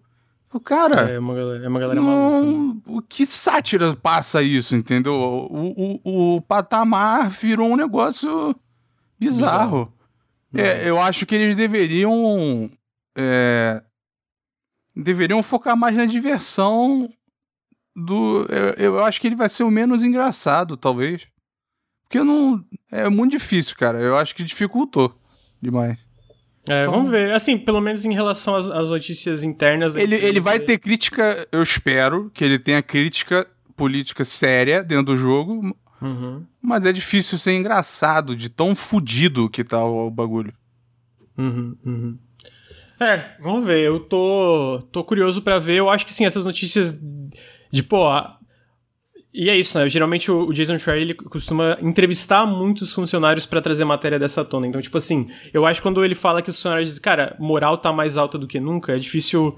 Eu não, é difícil desacreditar isso porque ele tem um, um recorde, ele tem muitos contatos e etc. Né? Então eu tô curioso para ver for, a forma, a forma que vai tomar com todas essas mudanças culturais e de desenvolvimento internamente da Rockstar. Pessoalmente eu não gosto muito dos jogos da Rockstar, mas é isso, eu não gosto dos, dos jogos da Rockstar do passado talvez essa nova Rockstar, tipo, me, me talvez interesse. Talvez surpreenda, né? É, talvez me surpreenda. Vamos ver, né? Vamos ver. Então achei, achei uma matéria Pô, muito interessante. É, eles variavam mais antigamente. Então, tinha o Midnight é... Club, tinha o Table. Mas... Cara, Table Tennis, isso é bizarro. Mas eu, eu acho que assim, ó, esse lance de eles variar mais antigamente era, era também. Primeiro que dava para fazer jogos maiores com equipes menores, menores mais rápidos. É, mas claro, para além disso também era crunch, né? A gente vê que, pô, tem, tem matérias sobre desenvolvimento de Bully, de vários outros projetos. Cara, todos foram projetos com muito crunch, mesmo algo... Eu imagino que até algo como o Table Tennis deve ter tido crunch, tá ligado? Por deve ter tido. Então, tipo, hoje eles pensam, cara, vamos focar aqui nisso aqui, vamos, né, vamos usar os nossos recursos, vamos focar nesse jogo e vamos... É, usar essas pessoas de uma forma que seja razoável. Eu tenho a curiosidade de, de ver como é que é o, o Bully hoje. Porque eu joguei muito. Eu não gostei na época, eu não, não gostei. Eu, eu não fui eu sei super que é muito... fã, não, mas eu, eu queria saber como é que, né? É, Sim, tipo, é. se ele é muito problemático, se o humor é todo errado. Eu tenho não tanta curiosidade, porque ele não é lá esse jogo, né? Mas eles também tinham aquele de terror, né? Como é que era? Manhouse? Era isso? Era Manhunter. Manhunter. Uhum. Manhunter tinha um outro lá dos bombeiros, tinha o Midnight Club, tinha. Tinha uma variedade maior. Galera, tem uma galera que sente falta do Midnight Club. Eu, eu sinto falta de variedade no gênero do jogo de carro. Eu, eu não sou muito fã de jogo de carro, mas o. O. Eu gostava pra caralho de PGR. É, era legal mesmo. A Bizarre Creations tinha umas, um, umas ideias muito legais. E né, a Activision comprou e aniquilou o estúdio. Sim, pois é. O que eu queria saber, o que eu não vi se ele falou, Granja. Fala. Como é que eles vão botar a cidade nova? Cara, eu imagino que isso é uma ele, coisa. Ele, ele, ele fala um não, é, é, é, eu imagino que a ideia é ser meio que jogo como serviço, talvez, a mesma ideia tipo, de algo como sei lá, Halo Infinite, é, Assassin's Creed Infinity, eu acho que é o novo, que talvez seja tipo adicionar conforme o tempo passa, como um jogo como serviço, tá ligado? Tipo, ah, vai ter um. talvez uma expansão ou coisa do tipo. Não ficou claro porque eu imagino que é uma coisa que eles estão delineando ainda conforme o desenvolvimento avança, tá ligado? Não tem, tipo, não tá especificado. Eles falam que a Rockstar pretende adicionar mais cidades, mas não diz como isso vai ser adicionado. Então, tá aí. GTA 6 é a nova Rockstar Games. Em seguida, na verdade, em seguida eu vou voltar, né? Porque eu não eu não, não falei no notícia anterior e eu quero falar que eles anunciaram a data de lançamento do Grounded para dia, na verdade 1.0 do Grounded, né, que o Grounded está em acesso antecipado agora. Eles anunciaram a data para dia 27 de setembro, que vai sair para PC, Xbox, Game Pass. E eu não jogo Grounded faz um tempo agora, porque eu tava esperando 1.0, eu quero ver até a estrutura, que vão ter várias mudanças significativas na parte de design em algumas coisas. Tô bem curioso. Luir, você jogaria Grounded comigo? Jogo. Vamos jogar Grounded? Então, vamos jogar um 1.0 do Grounded. Você liga o modo da aracnofobia lá? Eu não ligo, mas eu acho que dá pra ligar individualmente. Tu, tem o... tu fica agoniado com a aranha? Não, não. Mas se tiver um, uma baratona, é meio foda. Baratona não sei se tem. Baratona... Tem baratona no Grounded, Henrique? Acho que não, né? Tipo, tem não tem barata, barata. Barata não, não lembro de ter barata não. Tem aquele, aquele inseto... Louva-a-Deus? Tem, vão adicionar um louva-a-Deus 1.0. Né? É, eles vão adicionar como um é, boss ali. É feio também, mas. Barato Pô, mas é pior foda. É, barato é foda. Não, barato quando... não tem não. Seria muito nojento, né, velho? Eu acho Seria que... muito. Acho que tem uma linha, assim, traçada. Cara, eu acho que não tem. Eu acho que esse tipo de jogo é tipo assim... Não deve ter linha, não. É tipo. Ah, mas. É, uma hora vai ter, né? O sistema que eles reduzem é interessante que eu vi da, da, da aracnofobia, né?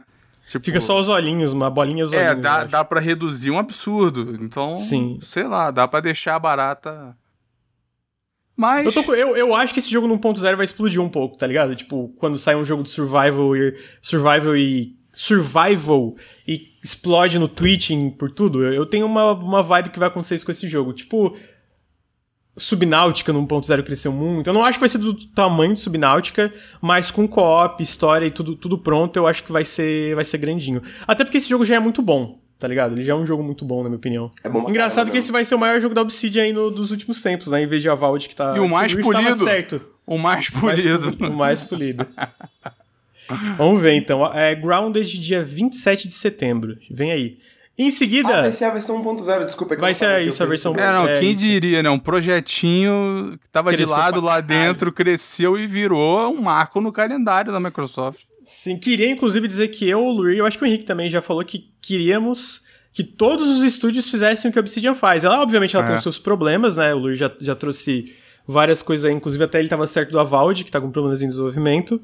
É, mas eu acho que é inegável que essa essa estratégia de ter, tipo, ok, a gente tem esses times grandes trabalhando nos nossos projetos principais, mas a gente tem esses times pequenos trabalhando em projetos mais experimentais e, e coisas diferentes dentro do estúdio.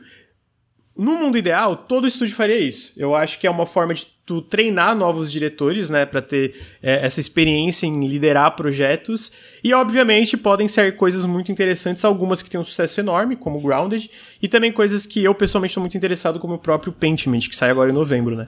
Então. Tu tá mesmo?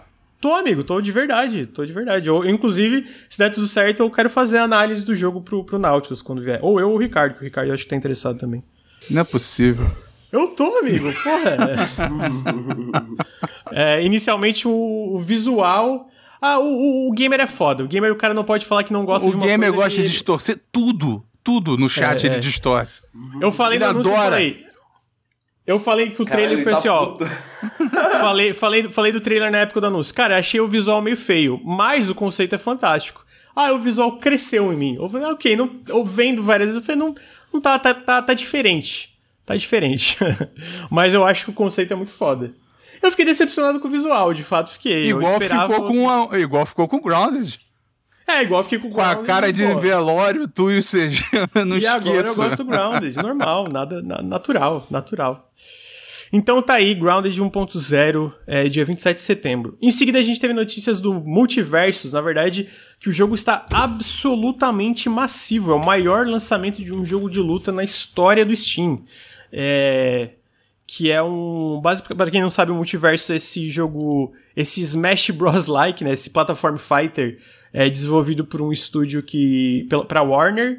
é, que é baseado na, na, na, nas propriedades intelectuais no geral da Warner, né, que tem. E ele bateu 144, na verdade bateu mais de 160 mil jogadores simultâneos só no Steam, só no Steam, né? Lembrando que ele saiu para todas as plataformas, então e não só isso, ele tem crossplay, cross e progressão, cross progression, cross tudo entre todas as plataformas. Ele tá absolutamente massivo. Eu joguei algumas horas desse jogo e cara, ele tá muito bom. Ele tá muito bom. Então, Lucas, tipo... eu vou te amassar tanto com o Fim, velho. Vamos ver. Porra, o Fim eu também véio. jogo com o Fim. E aí? Ah, sabia que você ia jogar com o Fim. ah, e aí eu sabia que tu ia cara. jogar com o Fim. Não, pá.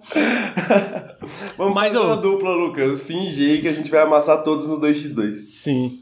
Pô, mas tá muito legal esse jogo. Eu acho que, assim, visualmente tá muito da hora. É, os personagens estão muito divertidos de jogar, o gameplay tá muito bom. Me pegou muito de surpresa. Eu não botava fé nenhuma nesse jogo e, cara.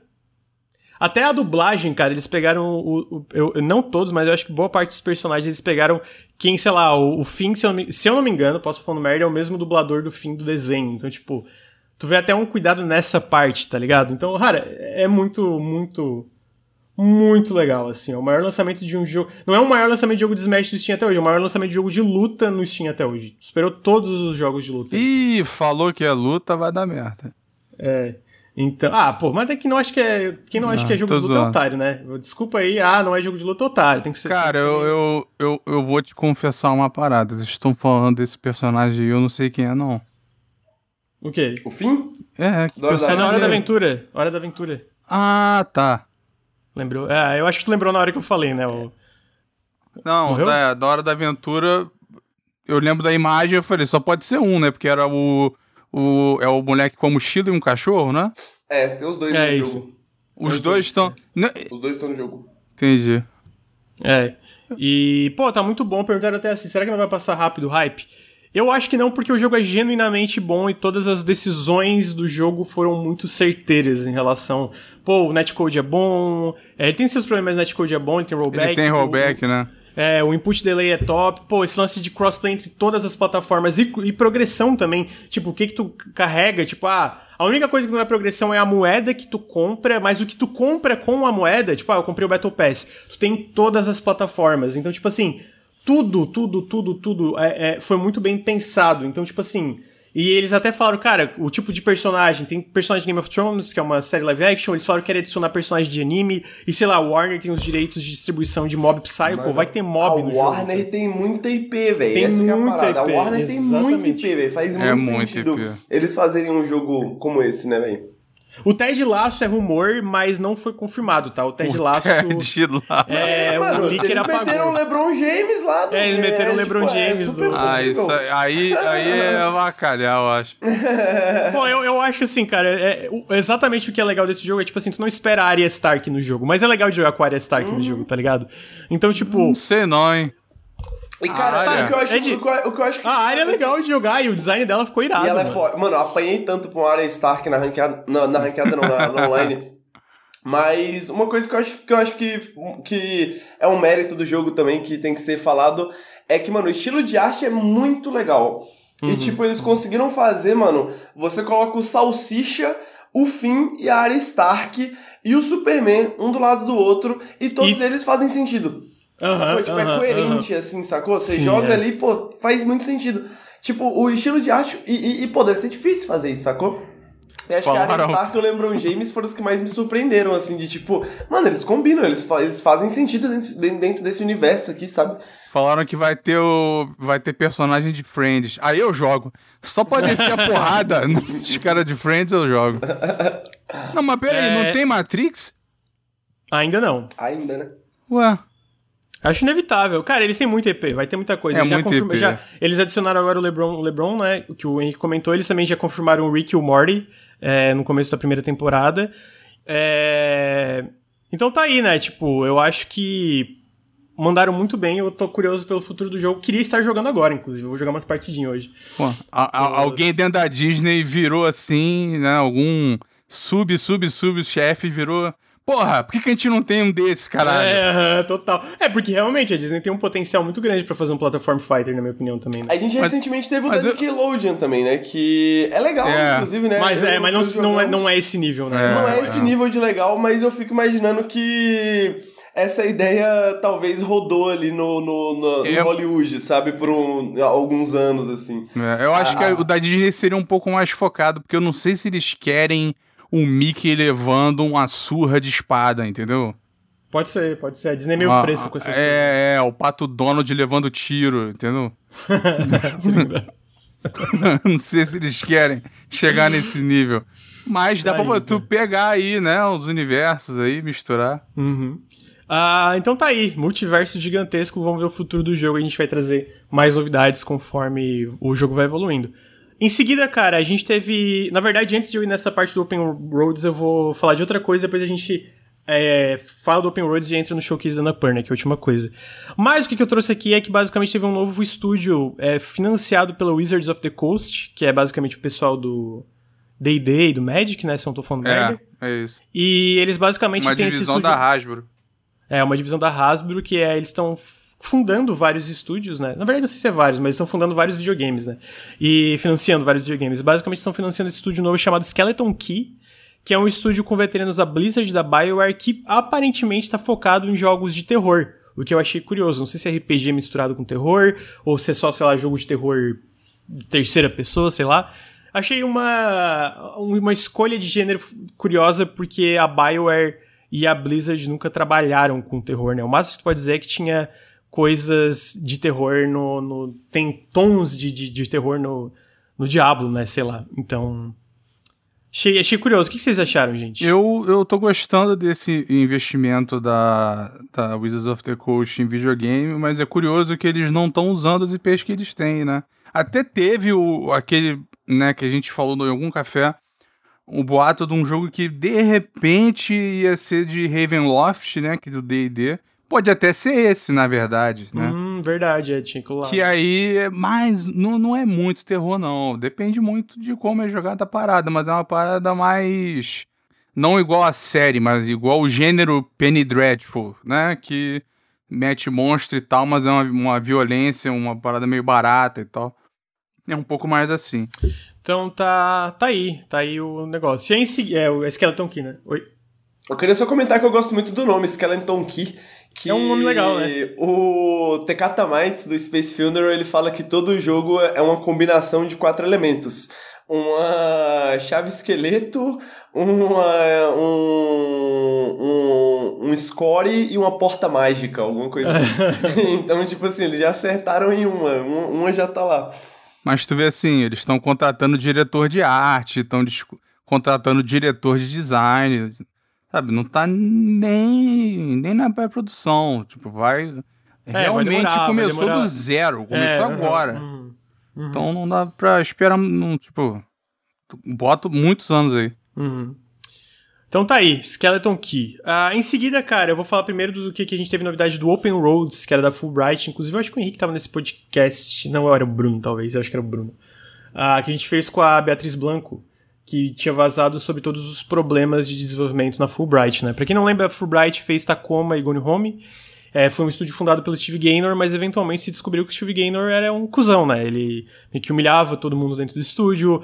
É, durante o desenvolvimento de Open Road, se não me engano, mais de 19 pessoas deixaram o estúdio porque não conseguiam lidar com a personalidade e a forma que o Steve Gaynor lidava com o desenvolvimento, especialmente mulheres, né? Ah, e agora, e aí teve todo aquele todo esse rolê turbulento que o Open Roads parecia sem futuro, né? É, personalidade que eu digo que é uma personalidade tóxica, né? É uma personalidade. A, a, até os freelancers ficaram putos e, e tiveram experiência merda. Tipo, mesmo sem ter contato lá com o estúdio, o free, é, impressionante. E aí, na época, basicamente, ele tinha se, se distanciado da, do papel de diretor, criati é, diretor criativo. E agora saiu uma nova matéria na Game Informer sobre como o Open World sai. Basicamente, cara, o Steve Gaynor não tá mais envolvido com o projeto. Não ficou claro se ele ainda tem alguma, algum direito sobre a Fulbright, mas ele não tá de forma alguma envolvido com Open Roads. E o time agora é de seis pessoas que não queriam desistir do projeto, inclusive uma produtora que tinha recém entrado nele, sabendo já de todos os problemas. E eles mudaram o foco, né? Existia um grande mistério, o jogo era mais expansivo, eles mudaram muito para focar apenas na relação da mãe e da filha. Eles cortaram coisas que acharam que eram desnecessárias e que fosse atrapalhar o foco da relação dessas duas. Eles estão na parte final de desenvolvimento, eles estão fazendo polindo, eles esperam ter uma data de lançamento nos próximos meses. E agora aparentemente vai sair para tudo, então PC, Xbox, PlayStation e Switch. Antes era só PC e PlayStation. É, fico feliz, cara, que primeiro eles tiraram esse cara do projeto e que eles continuaram é, desenvolvendo com uma equipe que não tem essa toxicidade. Eles falam muito sobre transparência, então transparência no orçamento, transparência em quem está trabalhando, transparência em quanto dinheiro eles têm no caixa. Tudo é muito transparente agora. Tem tipo um documento com tudo que tá rolando dentro do projeto, onde todas as equipes, todo mundo da equipe pode ver. E eu fico feliz que meio que entre aspas aqui, bem entre aspas, porque teve muita gente que sofreu, mas tá tendo um tipo de final feliz aqui, né? De tipo, tiraram o cara, né? É, é, do projeto, etc. Eu fiquei, fiquei contente com essa notícia. Queria saber o que vocês acham. É porque é raro, né, também, né? É raro que você, a, a, esse tipo de pessoa, digamos assim, sofra as consequências por suas ações, né? Então, uhum, é, uhum. É, é, bom ver, ver isso acontecendo, né? Ver, ver um estúdio, digamos assim, reformado, né? O jogo em si eu não tenho tanto interesse não, porque eu não gosto muito dos jogos da Fulbright de, já de antes, mas...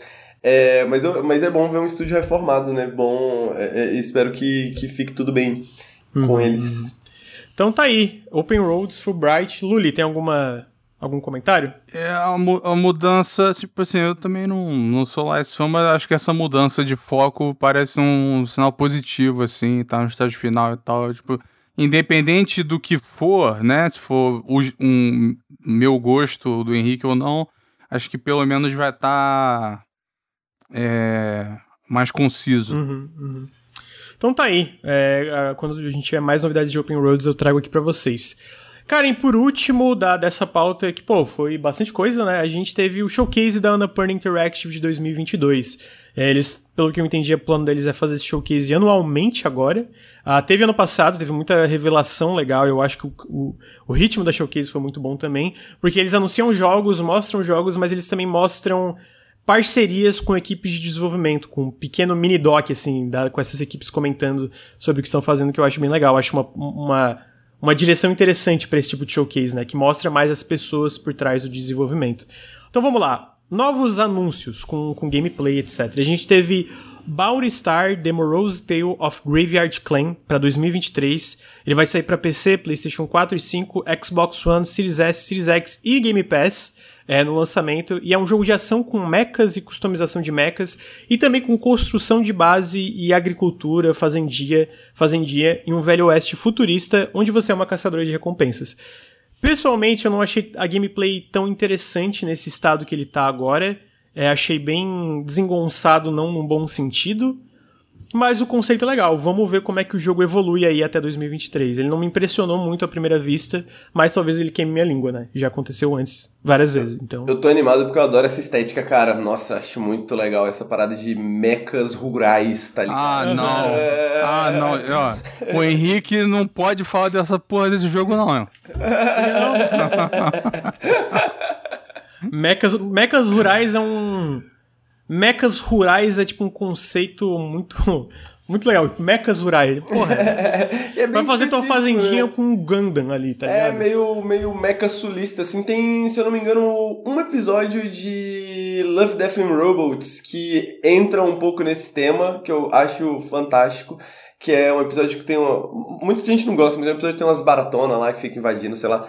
E tem um joguinho de texto que chama Mama Possum que tem essa vibe também, que é você tá no Mecha, mas é, é isso, assim, tipo, tentando defender uma fazenda no Kentucky, tá ligado? Uma parada bem, bem sulista, bem, bem rural, assim. Então eu acho massa, eu acho massa a estética. Aqui é meio essa pegada ainda um pouco mais pro Velho Oeste, talvez, né?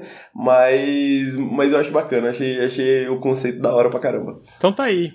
Tem algum comentário? Tu, tu, tu falou me, meca sulista, veio na minha cabeça um meca de bombacha. Eu não consegui prestar atenção. É sulista nos Estados Unidos, no caso, né? Pelo menos. Como é que é o bombagem? Bate! Então tá aí, 2023, PC, PlayStation, Xbox e Game Pass. Ah, em seguida, eu, eu não tô indo na. Pra deixar claro, eu não tô indo na ordem cronológica da, dos anúncios, tá? Eu tô indo na ordem de, tipo, formatos de anúncios. Então, anúncios novos, enfim, só pra explicar aí. Eu não tô indo na ordem cronológica do showcase.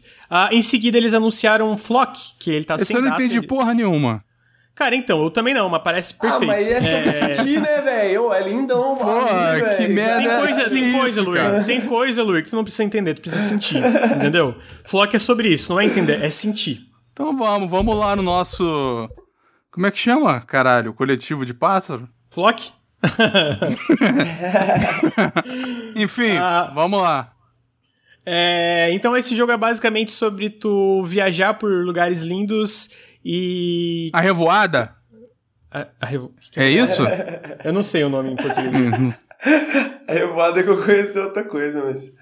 basicamente esse jogo é feito pelo Richard Hoggs e a Hollow Ponds, que fez jogos como I Am Dead, Ho-Ho-Kun e outros, e basicamente tu. Tu, é, tu, tu, tu pega esses, essas criaturas, tem que coletar essas criaturas enquanto tu viaja, essas criaturas fofinhas, enquanto tu viaja por cenários maravilhosos, dá pra jogar sozinho ou em co-op. Realmente tu pergunta, tá, como é que é a estrutura, como é que é a progressão? Não, não tem ideia, mas é isso, tu traz o teu bonde, e é isso aí, o Chops falou bonde, tu, tu leva o teu bonde por aí. E parece perfeito. Parece porque quem acha esse jogo ruim tá errado. Bonde é Olha- muito bom porque, porque olha isso. não tem É assim, é assim tem que nasce o pássaros, né? É o público. É Tem assim. um bonde de ovelhas, tem um bonde de peixes, É um- tem é É um bonde bonde like, like, entendeu? bonde like. É um bonde like. O povo cria, o povo cria o gênero, não é, Bonde a- like, não, não é o designer, é o bonde like. Caraca, aí É o você bonde. venceu no argumento, Luiz. Eu vou ter que dar, dar desse pra você, velho. É o bonde like. É o Bond Like. Eu gostei desse jogo, é o Bond Like. Quero o Bond Like. Ele vai sair pra PC, PlayStation, Xbox e Game Pass também no lançamento. E ele não tem data, eles não especificaram 2023, só coming soon. Gostei, gostei. Por fim, eu.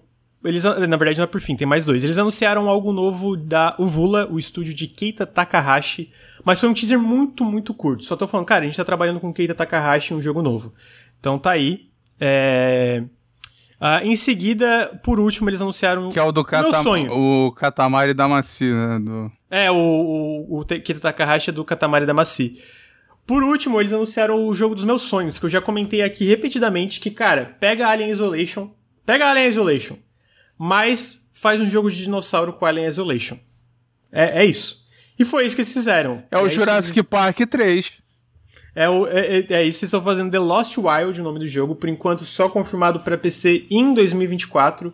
E é um jogo, pelo que eu entendi, single player narrativo de 6 a 10 horas de duração de jogo, pelo que eles falam no FAQ. Ah, com mecânicas inspiradas em Alien Isolation, Resident Evil e Dino Crisis. E com um toque. E a, a ideia e a vibe narrativa é algo meio Half-Life, assim, da vida. E, cara, citaram Alien Isolation num jogo de terror single player com dinossauros. Vendido. Take my money. Quero. Vendido. Absolutamente é uma ideia fantástica, né? Então, esse jogo é The Lost Wild, né? Tá é, marcado. Ele tá- vai demorar, né? 2024 só, então não é nem no que vem no outro. Agora, conceitualmente, o pouco que foi mostrado aí de gameplay. Eu Pô, acho o, fin- o final é fantástico. É muito da hora o final. O do final, é se muito- rolar isso mesmo no gameplay, é, é irado. É, claramente isso tu vê que é uma parada meio scripted, né? É, acho que- claro, né? o- Eles estarem andando assim, ne- nesse exato momento, um do lado do, do outro e tal, mas, porra, muito maneiro. Se rolar Muito esses maneiro. momentos. Pô, achei uma, uma ideia assim. Do caralho, do caralho mesmo, achei muito da hora. Cara, em seguida a Annapurna anunciou parcerias é, com estúdios, né? Então, basicamente, não tem muita gameplay aqui. A gente, eles anunciaram que estão fazendo um jogo novo com a Cardboard Computer, que é o pessoal do Kentucky Route Zero. Então, estão financiando o próximo jogo deles. E a, o pessoal da, da. Tem na entrevista eles falam que estão focando muito em animação facial e tal. Então, eu imagino que é isso relacionado. Que o jogo vai ter mais coisas faciais, né? Então, tipo, mais é, diálogos, né? É, em questão nesse sentido, com closes na, na, na câmera dos personagens. Eles também anunciaram que estão fazendo um jogo com uma, uma empresa chamada Yarnal, que é uma empresa nova. Eles estão fazendo basicamente um, um Zeldinha-like, um jogo tipo Zelda 3D. Eles, na entrevista com os desenvolvedores, Wind Waker é muito citado como uma grande inspiração. Ah, eles anunciaram uma parceria com a Third Shift, um jogo chamado Forever, A- Forever Ago. Eu botei Forever agora. Forever Ago, que é. Segue a história de um, de um homem idoso que ele sai fotografando várias coisas etc. Ah, parece interessante também. E por fim, eles anunciaram uma parceria com a Dreamfield, que eles. é, a Ana Perna também publicou outro jogo deles, que é o eFound, que é incrível, inclusive. Então eles estão publicando esse novo jogo que, se não me engano, é baseado numa Irlanda fantasiosa onde todos os personagens são gatos. Ou seja, chamou minha atenção. É, então, tô bem, bem curioso para ver o que vem aí. Acho que foram parcerias Das parcerias, legais. acho que essa é a mais interessante. Porque eu, eu gostei muito cara. do iFound. É, o ah, pô, é eu, pra mim é do Kentucky Route Zero, não tem como, cara. Porque Kentucky Route ah, Zero joguei. é bom, o pessoal do Cardboard Computer é muito, muito, muito, muito bom. Então eu vou ter que dar o meu chapéu pra, tirar o meu chapéu pra eles. Porque... For... Foda, muito bom. É, tem que jogar. O Forever Ago não. É, eu não gosto das florestas americanas, esse visual de, de lenhador. Já encheu o saco essa porra. Mas não vou ser injusto com o jogo, dizer que parece ruim. Eu só não gosto dessa estética. Se eu puder fazer uma, uma, uma previsão meio ousada aí em, em, termos de questão da parte facial, né, do, do, do, do da tecnologia né, de animações faciais, etc., da, da Kentucky Route Zero, pode ser muito interessante porque dentro, eu já falei aqui em outros cafés também, né, que eu gosto muito do pessoal da ficção interativa, eles é um pessoal que saiu, saiu da ficção interativa e eles falam da história da ficção interativa dentro do Kentucky Route Zero, inclusive, né, então eles, né, isso faz parte da história, isso faz parte do enredo, né, é, isso faz parte do jogo como um todo.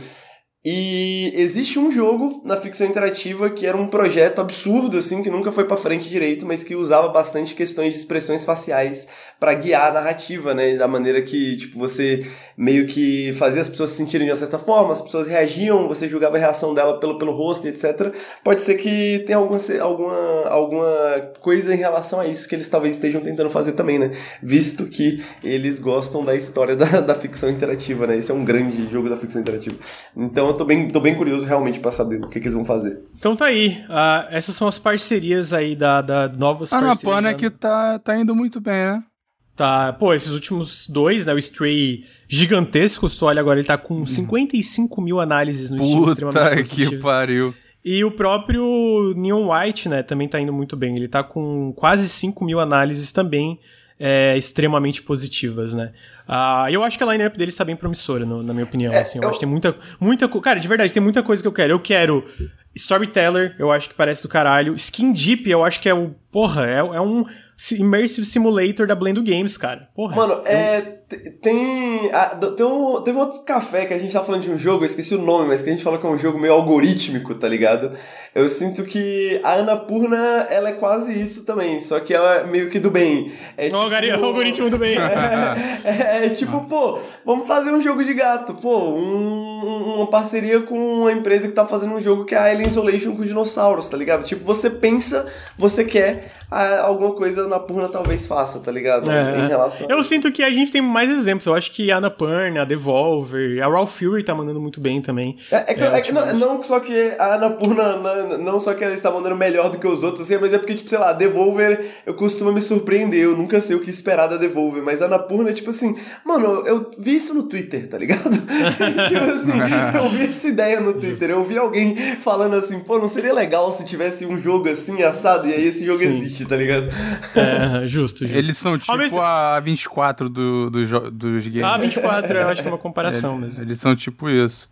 Eu queria muito jogar aquele Florence deles, depois que eu joguei o, o eFound. Não, não é do mesmo caras, né, mas, sei uhum, lá, o uhum. estilo é, parece maneiro.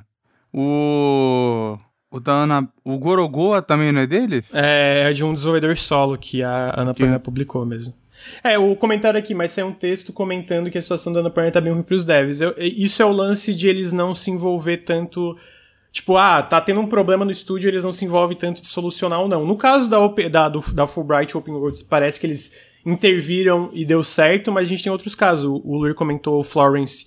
O lead do Florence era um escroto, né? Deu tudo errado lá na Mountains, a Annapurna não se meteu. E também na própria outra... Ah, era? Filho da puta? É, Sabia, não. Outra, outra empresa que trabalhou com a Annapurna foi a empresa que fechou agora há pouco tempo, que era da Robin Honeck. Que a mulher era uma desgraçada, né? Ela ferrava a vida de todo mundo e também teve envolvimento com a Annapurna. Então, tipo, não é necessariamente um problema interno, mas sim com os estúdios que a Annapurna trabalha e acaba não intervindo para esse tipo de situação não acontecer. É uma coisa que aconteceu também, sei lá, lembrando recentemente com o Xbox e a Undead Labs, né? Que eles não interviram e criou uma situação horrível e tal. Então, É, é, é, Mas, é é, mas, alguns são mais explícitos do que outros, né? Eu acho. Porque a, a, a Microsoft recusou um projeto porque. Pra tu É, ver, não dá nem pra lembrar da- pô, qual foi, porque tem tanto filho da puta. Foi da Moon Studios, do pessoal do Foi- Ori. é, foi o pessoal do Ori. Eles recusaram porque eles já sabiam de fora. Então, o Undead Labs, como é que eles não, Não, sabiam? eles sabiam de dentro também, né? Por causa que É. eles trabalharam com a Moon Studios no Ori. Pois é, é esquisito isso, cara. Alguns, né? Outros você fala, caralho, como é que isso aconteceu por tanto tempo? Tipo a Blizzard, né? Sim, é total. Enfim, ah, esses foram então os- as parcerias, né, com o estúdio. Aí a gente teve também novidades de jogos já anunciados, né? Então, tipo, basicamente ah, ah, eles anunciaram coisas novas ali. Então a gente teve um overview de gameplay do Thirsty Suitors, que é desenvolvido pela. Deixa eu ver o nome da empresa que tá me. É Outer Loop Games. Outer Loop Games que fez Falcon Age. E, cara, é um jogo muito maluco onde você controla a Jala e é um. Ele mistura combate por turno, andar de skate, etc. Enquanto ela tenta encontrar si mesmo, lidar com os relacionamentos do passado e corações partidos que ela deixou pra trás, e lidar com as expectativas é, dos pais imigrantes que, ela, que a família dela imigrou, né, pro, pro, Estados Unidos. E eu joguei a demo, achei a demo muito interessante, a- o combate de turno, a parte do skate, tudo isso. É um jogo muito maluco no sentido de tudo que ele mistura, né, é muito, muito, muita, muita maluquice ali. E eu achei a demo muito, muito daorinha. Eu quero ver a versão final. Ele vai sair para todas as plataformas, então PC, PlayStation, Xbox, Switch e também no Game Pass no lançamento. É, Vocês viram esse Thirsty Suitors? O Eu vi o trailer, cara, Sim, alguns, sim, eu- algum tempo atrás, e realmente o trailer é tipo o que, que eu estou assistindo o tempo inteiro, assim. Eu não sabia que tinha uma demo, fiquei curioso, vou testar Saiu, depois. é, saiu, tipo, junto com esse evento, teve tipo um Shadow Drop da demo. Ah, que legal. Tu tá pilhado pro Cucum? Tô muito, porra, muito, Tá. muito, muito. Caralho, eu- é, eu- quando eles anunciaram, foi muito engraçado. Tipo, tem essa empresa nova, Geometric Interactive, que foi fundada por dois veteranos da, da Playdead, o pessoal do Inside, né? E aí eles fundaram esse estúdio novo porque eles queriam lançar jogos mais rápidos. Só que eles fundaram, lançaram um jogo, e aí esse Cocoon ficou em desenvolvimento por tipo seis anos. é, basicamente, do lead gameplay designer Caralho, do ele Inside. ficou realmente num casulo, então, é tipo ali... KKK. virando um borboleta. É. E, pô, assim, cara, Inside é um dos melhores jogos já feitos, na minha opinião. E, pô, o, o, o- cabeça. Não acabaram de dar ele na. na... Na, essa é Game Pass agora. Estão dando no Game. Não deram na Plus? Não foi? Não, na não, foi no Game. saiu- Foi no Game. Ah, É, saiu, saiu ontem. No, não, saiu semana passada no Game Pass, no, no PC e Xbox. Joguem. Joguem, é muito bom. Então, esse Cocoon é um jogo novo do, de alguns dos principais responsáveis por Inside. E, pô, parece muito da hora. Mas esse não teve novidade no evento, felizmente. Quando né? sair vai se chamar Butterfly. Butterfly. ah, então tá aí. ah, a gente teve então é, esse vídeo overview do Thirsty Suitors e também teve a data de lançamento de um jogo chamado Hindsight, publicado pela Annapurna, que vai sair para PC, Switch e iOS. Ah, vai sair dia 4 de agosto agora. Parece bem interessante também. Parece meio Bruno-like o Hindsight. Bruno, like. E aí também a gente teve outra coisa que foi muito a parte de portes, né? Eles anunciaram vários portes e, e afins de projetos que eram antes exclusivos de outras plataformas. Então, a gente teve o Hohokun para PC, que era um jogo exclusivo de PlayStation.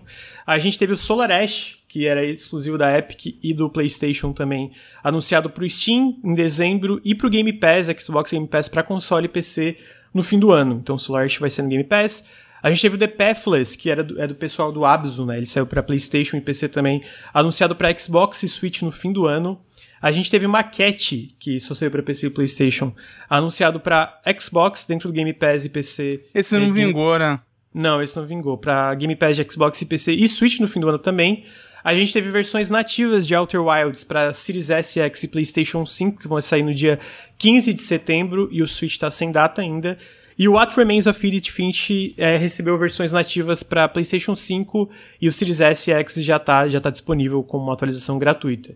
É, o Solar Ash especificamente é um jogo que eu acho que eu não recomendaria a full price. Tipo, ah, comprar, sei lá, por 100 reais. Mas no Game Pass eu com certeza recomendaria é, pra, pra jogar, sabe? O Solar Ash tem muitas coisas legais. Eu não acho que é um jogo fantástico, mas no Game Pass eu com certeza recomendaria pra, pra tu conferir se tu gosta. Eu gosto da narrativa do jogo, eu gosto de momentos deles. O que dele, eu tô mais interessado nele é o movimento, né? É, meio. Tem problemas, ele tem coisas legais, mas ele tem, ele tem problemas também. E, cara, é isso. Essa é a pauta. Não tem, não tem um jogo de dinossauro deles? Ou eu tô viajando? Não. Então, de dinossauro a gente falou. Não, eu, eu, não, não tem um outro? Não, não tem, não tem. Não tem não? Então... Não tem não, não tem não. é, então tá aí. Tem uma coisa que o Lur trouxe, mas eu vou deixar pra semana que vem, porque já é meio-dia. Ah, e a gente fala semana que vem lá do negócio da Sony, pode ser, Lur? Os comentários. Oi? E. Aqueles comentários da, da, da, da Sony e outras empresas em relação à aquisição da Ah, sim, sim. Fica pra semana que vem. E é isso. Henrique, muito obrigado pela sua presença, amigo. Muito obrigado, amigo, pelo convite. Sempre bom participar. Então tá aí. Luir, muito obrigado, amigo, pela sua presença. Muito obrigado pelo convite aí. Queria mandar um, um abraço pro Jarlison Grimaldi e pro Thiago Ribeiro. Deixaram uma mensagem com carinho lá no, no, no, no canal secundário. E aproveitar que o, que o Granja passou a bola. Essa, essa semana teve. Vai, fala. Porra, tem que falar que o Returnal é 100% pro PC. Ah, tá, que teve notícia. Ah, mas isso aí, né, tava com... Pô, eu, eu, eu, espero que não dê merda pra ele, né? O, o, o, cara do Digital Foundry falou, eu vi rodando, porra, então... então é, é. Não tem dúvida, né? Tem o Returnal. E teve um outro boato que eu achei absurdo, porque tudo para mim desse jogo existia absurdo, que foi que o que o Beyond Good nível 2 já tá em playtest. O que Pô, o Tom Henderson o Tom falou. Ander, Tom Henderson. Pois é, ele tem um histórico bom. Mas é difícil acreditar, eu não quero me dar esperança. Então, eu também não, cara, eu não quero sofrer de novo. Já, porra. Vou escolher fingir que não, que, que não ouvi isso. Mas eu, eu trouxe pro povo, né? Quem aguenta isso aí ainda, que fique sabendo. Mas supostamente está aí em playtest. Então é isso, gente. É, obrigado, Luli. É, obrigado, Henrique. Obrigado, chat, todo mundo que tava aí. E a gente fica por aqui com Café com Videogames. Até semana que vem, gente. Valeu, Henrique, Luir. Valeu. Valeu. Tchau, tchau.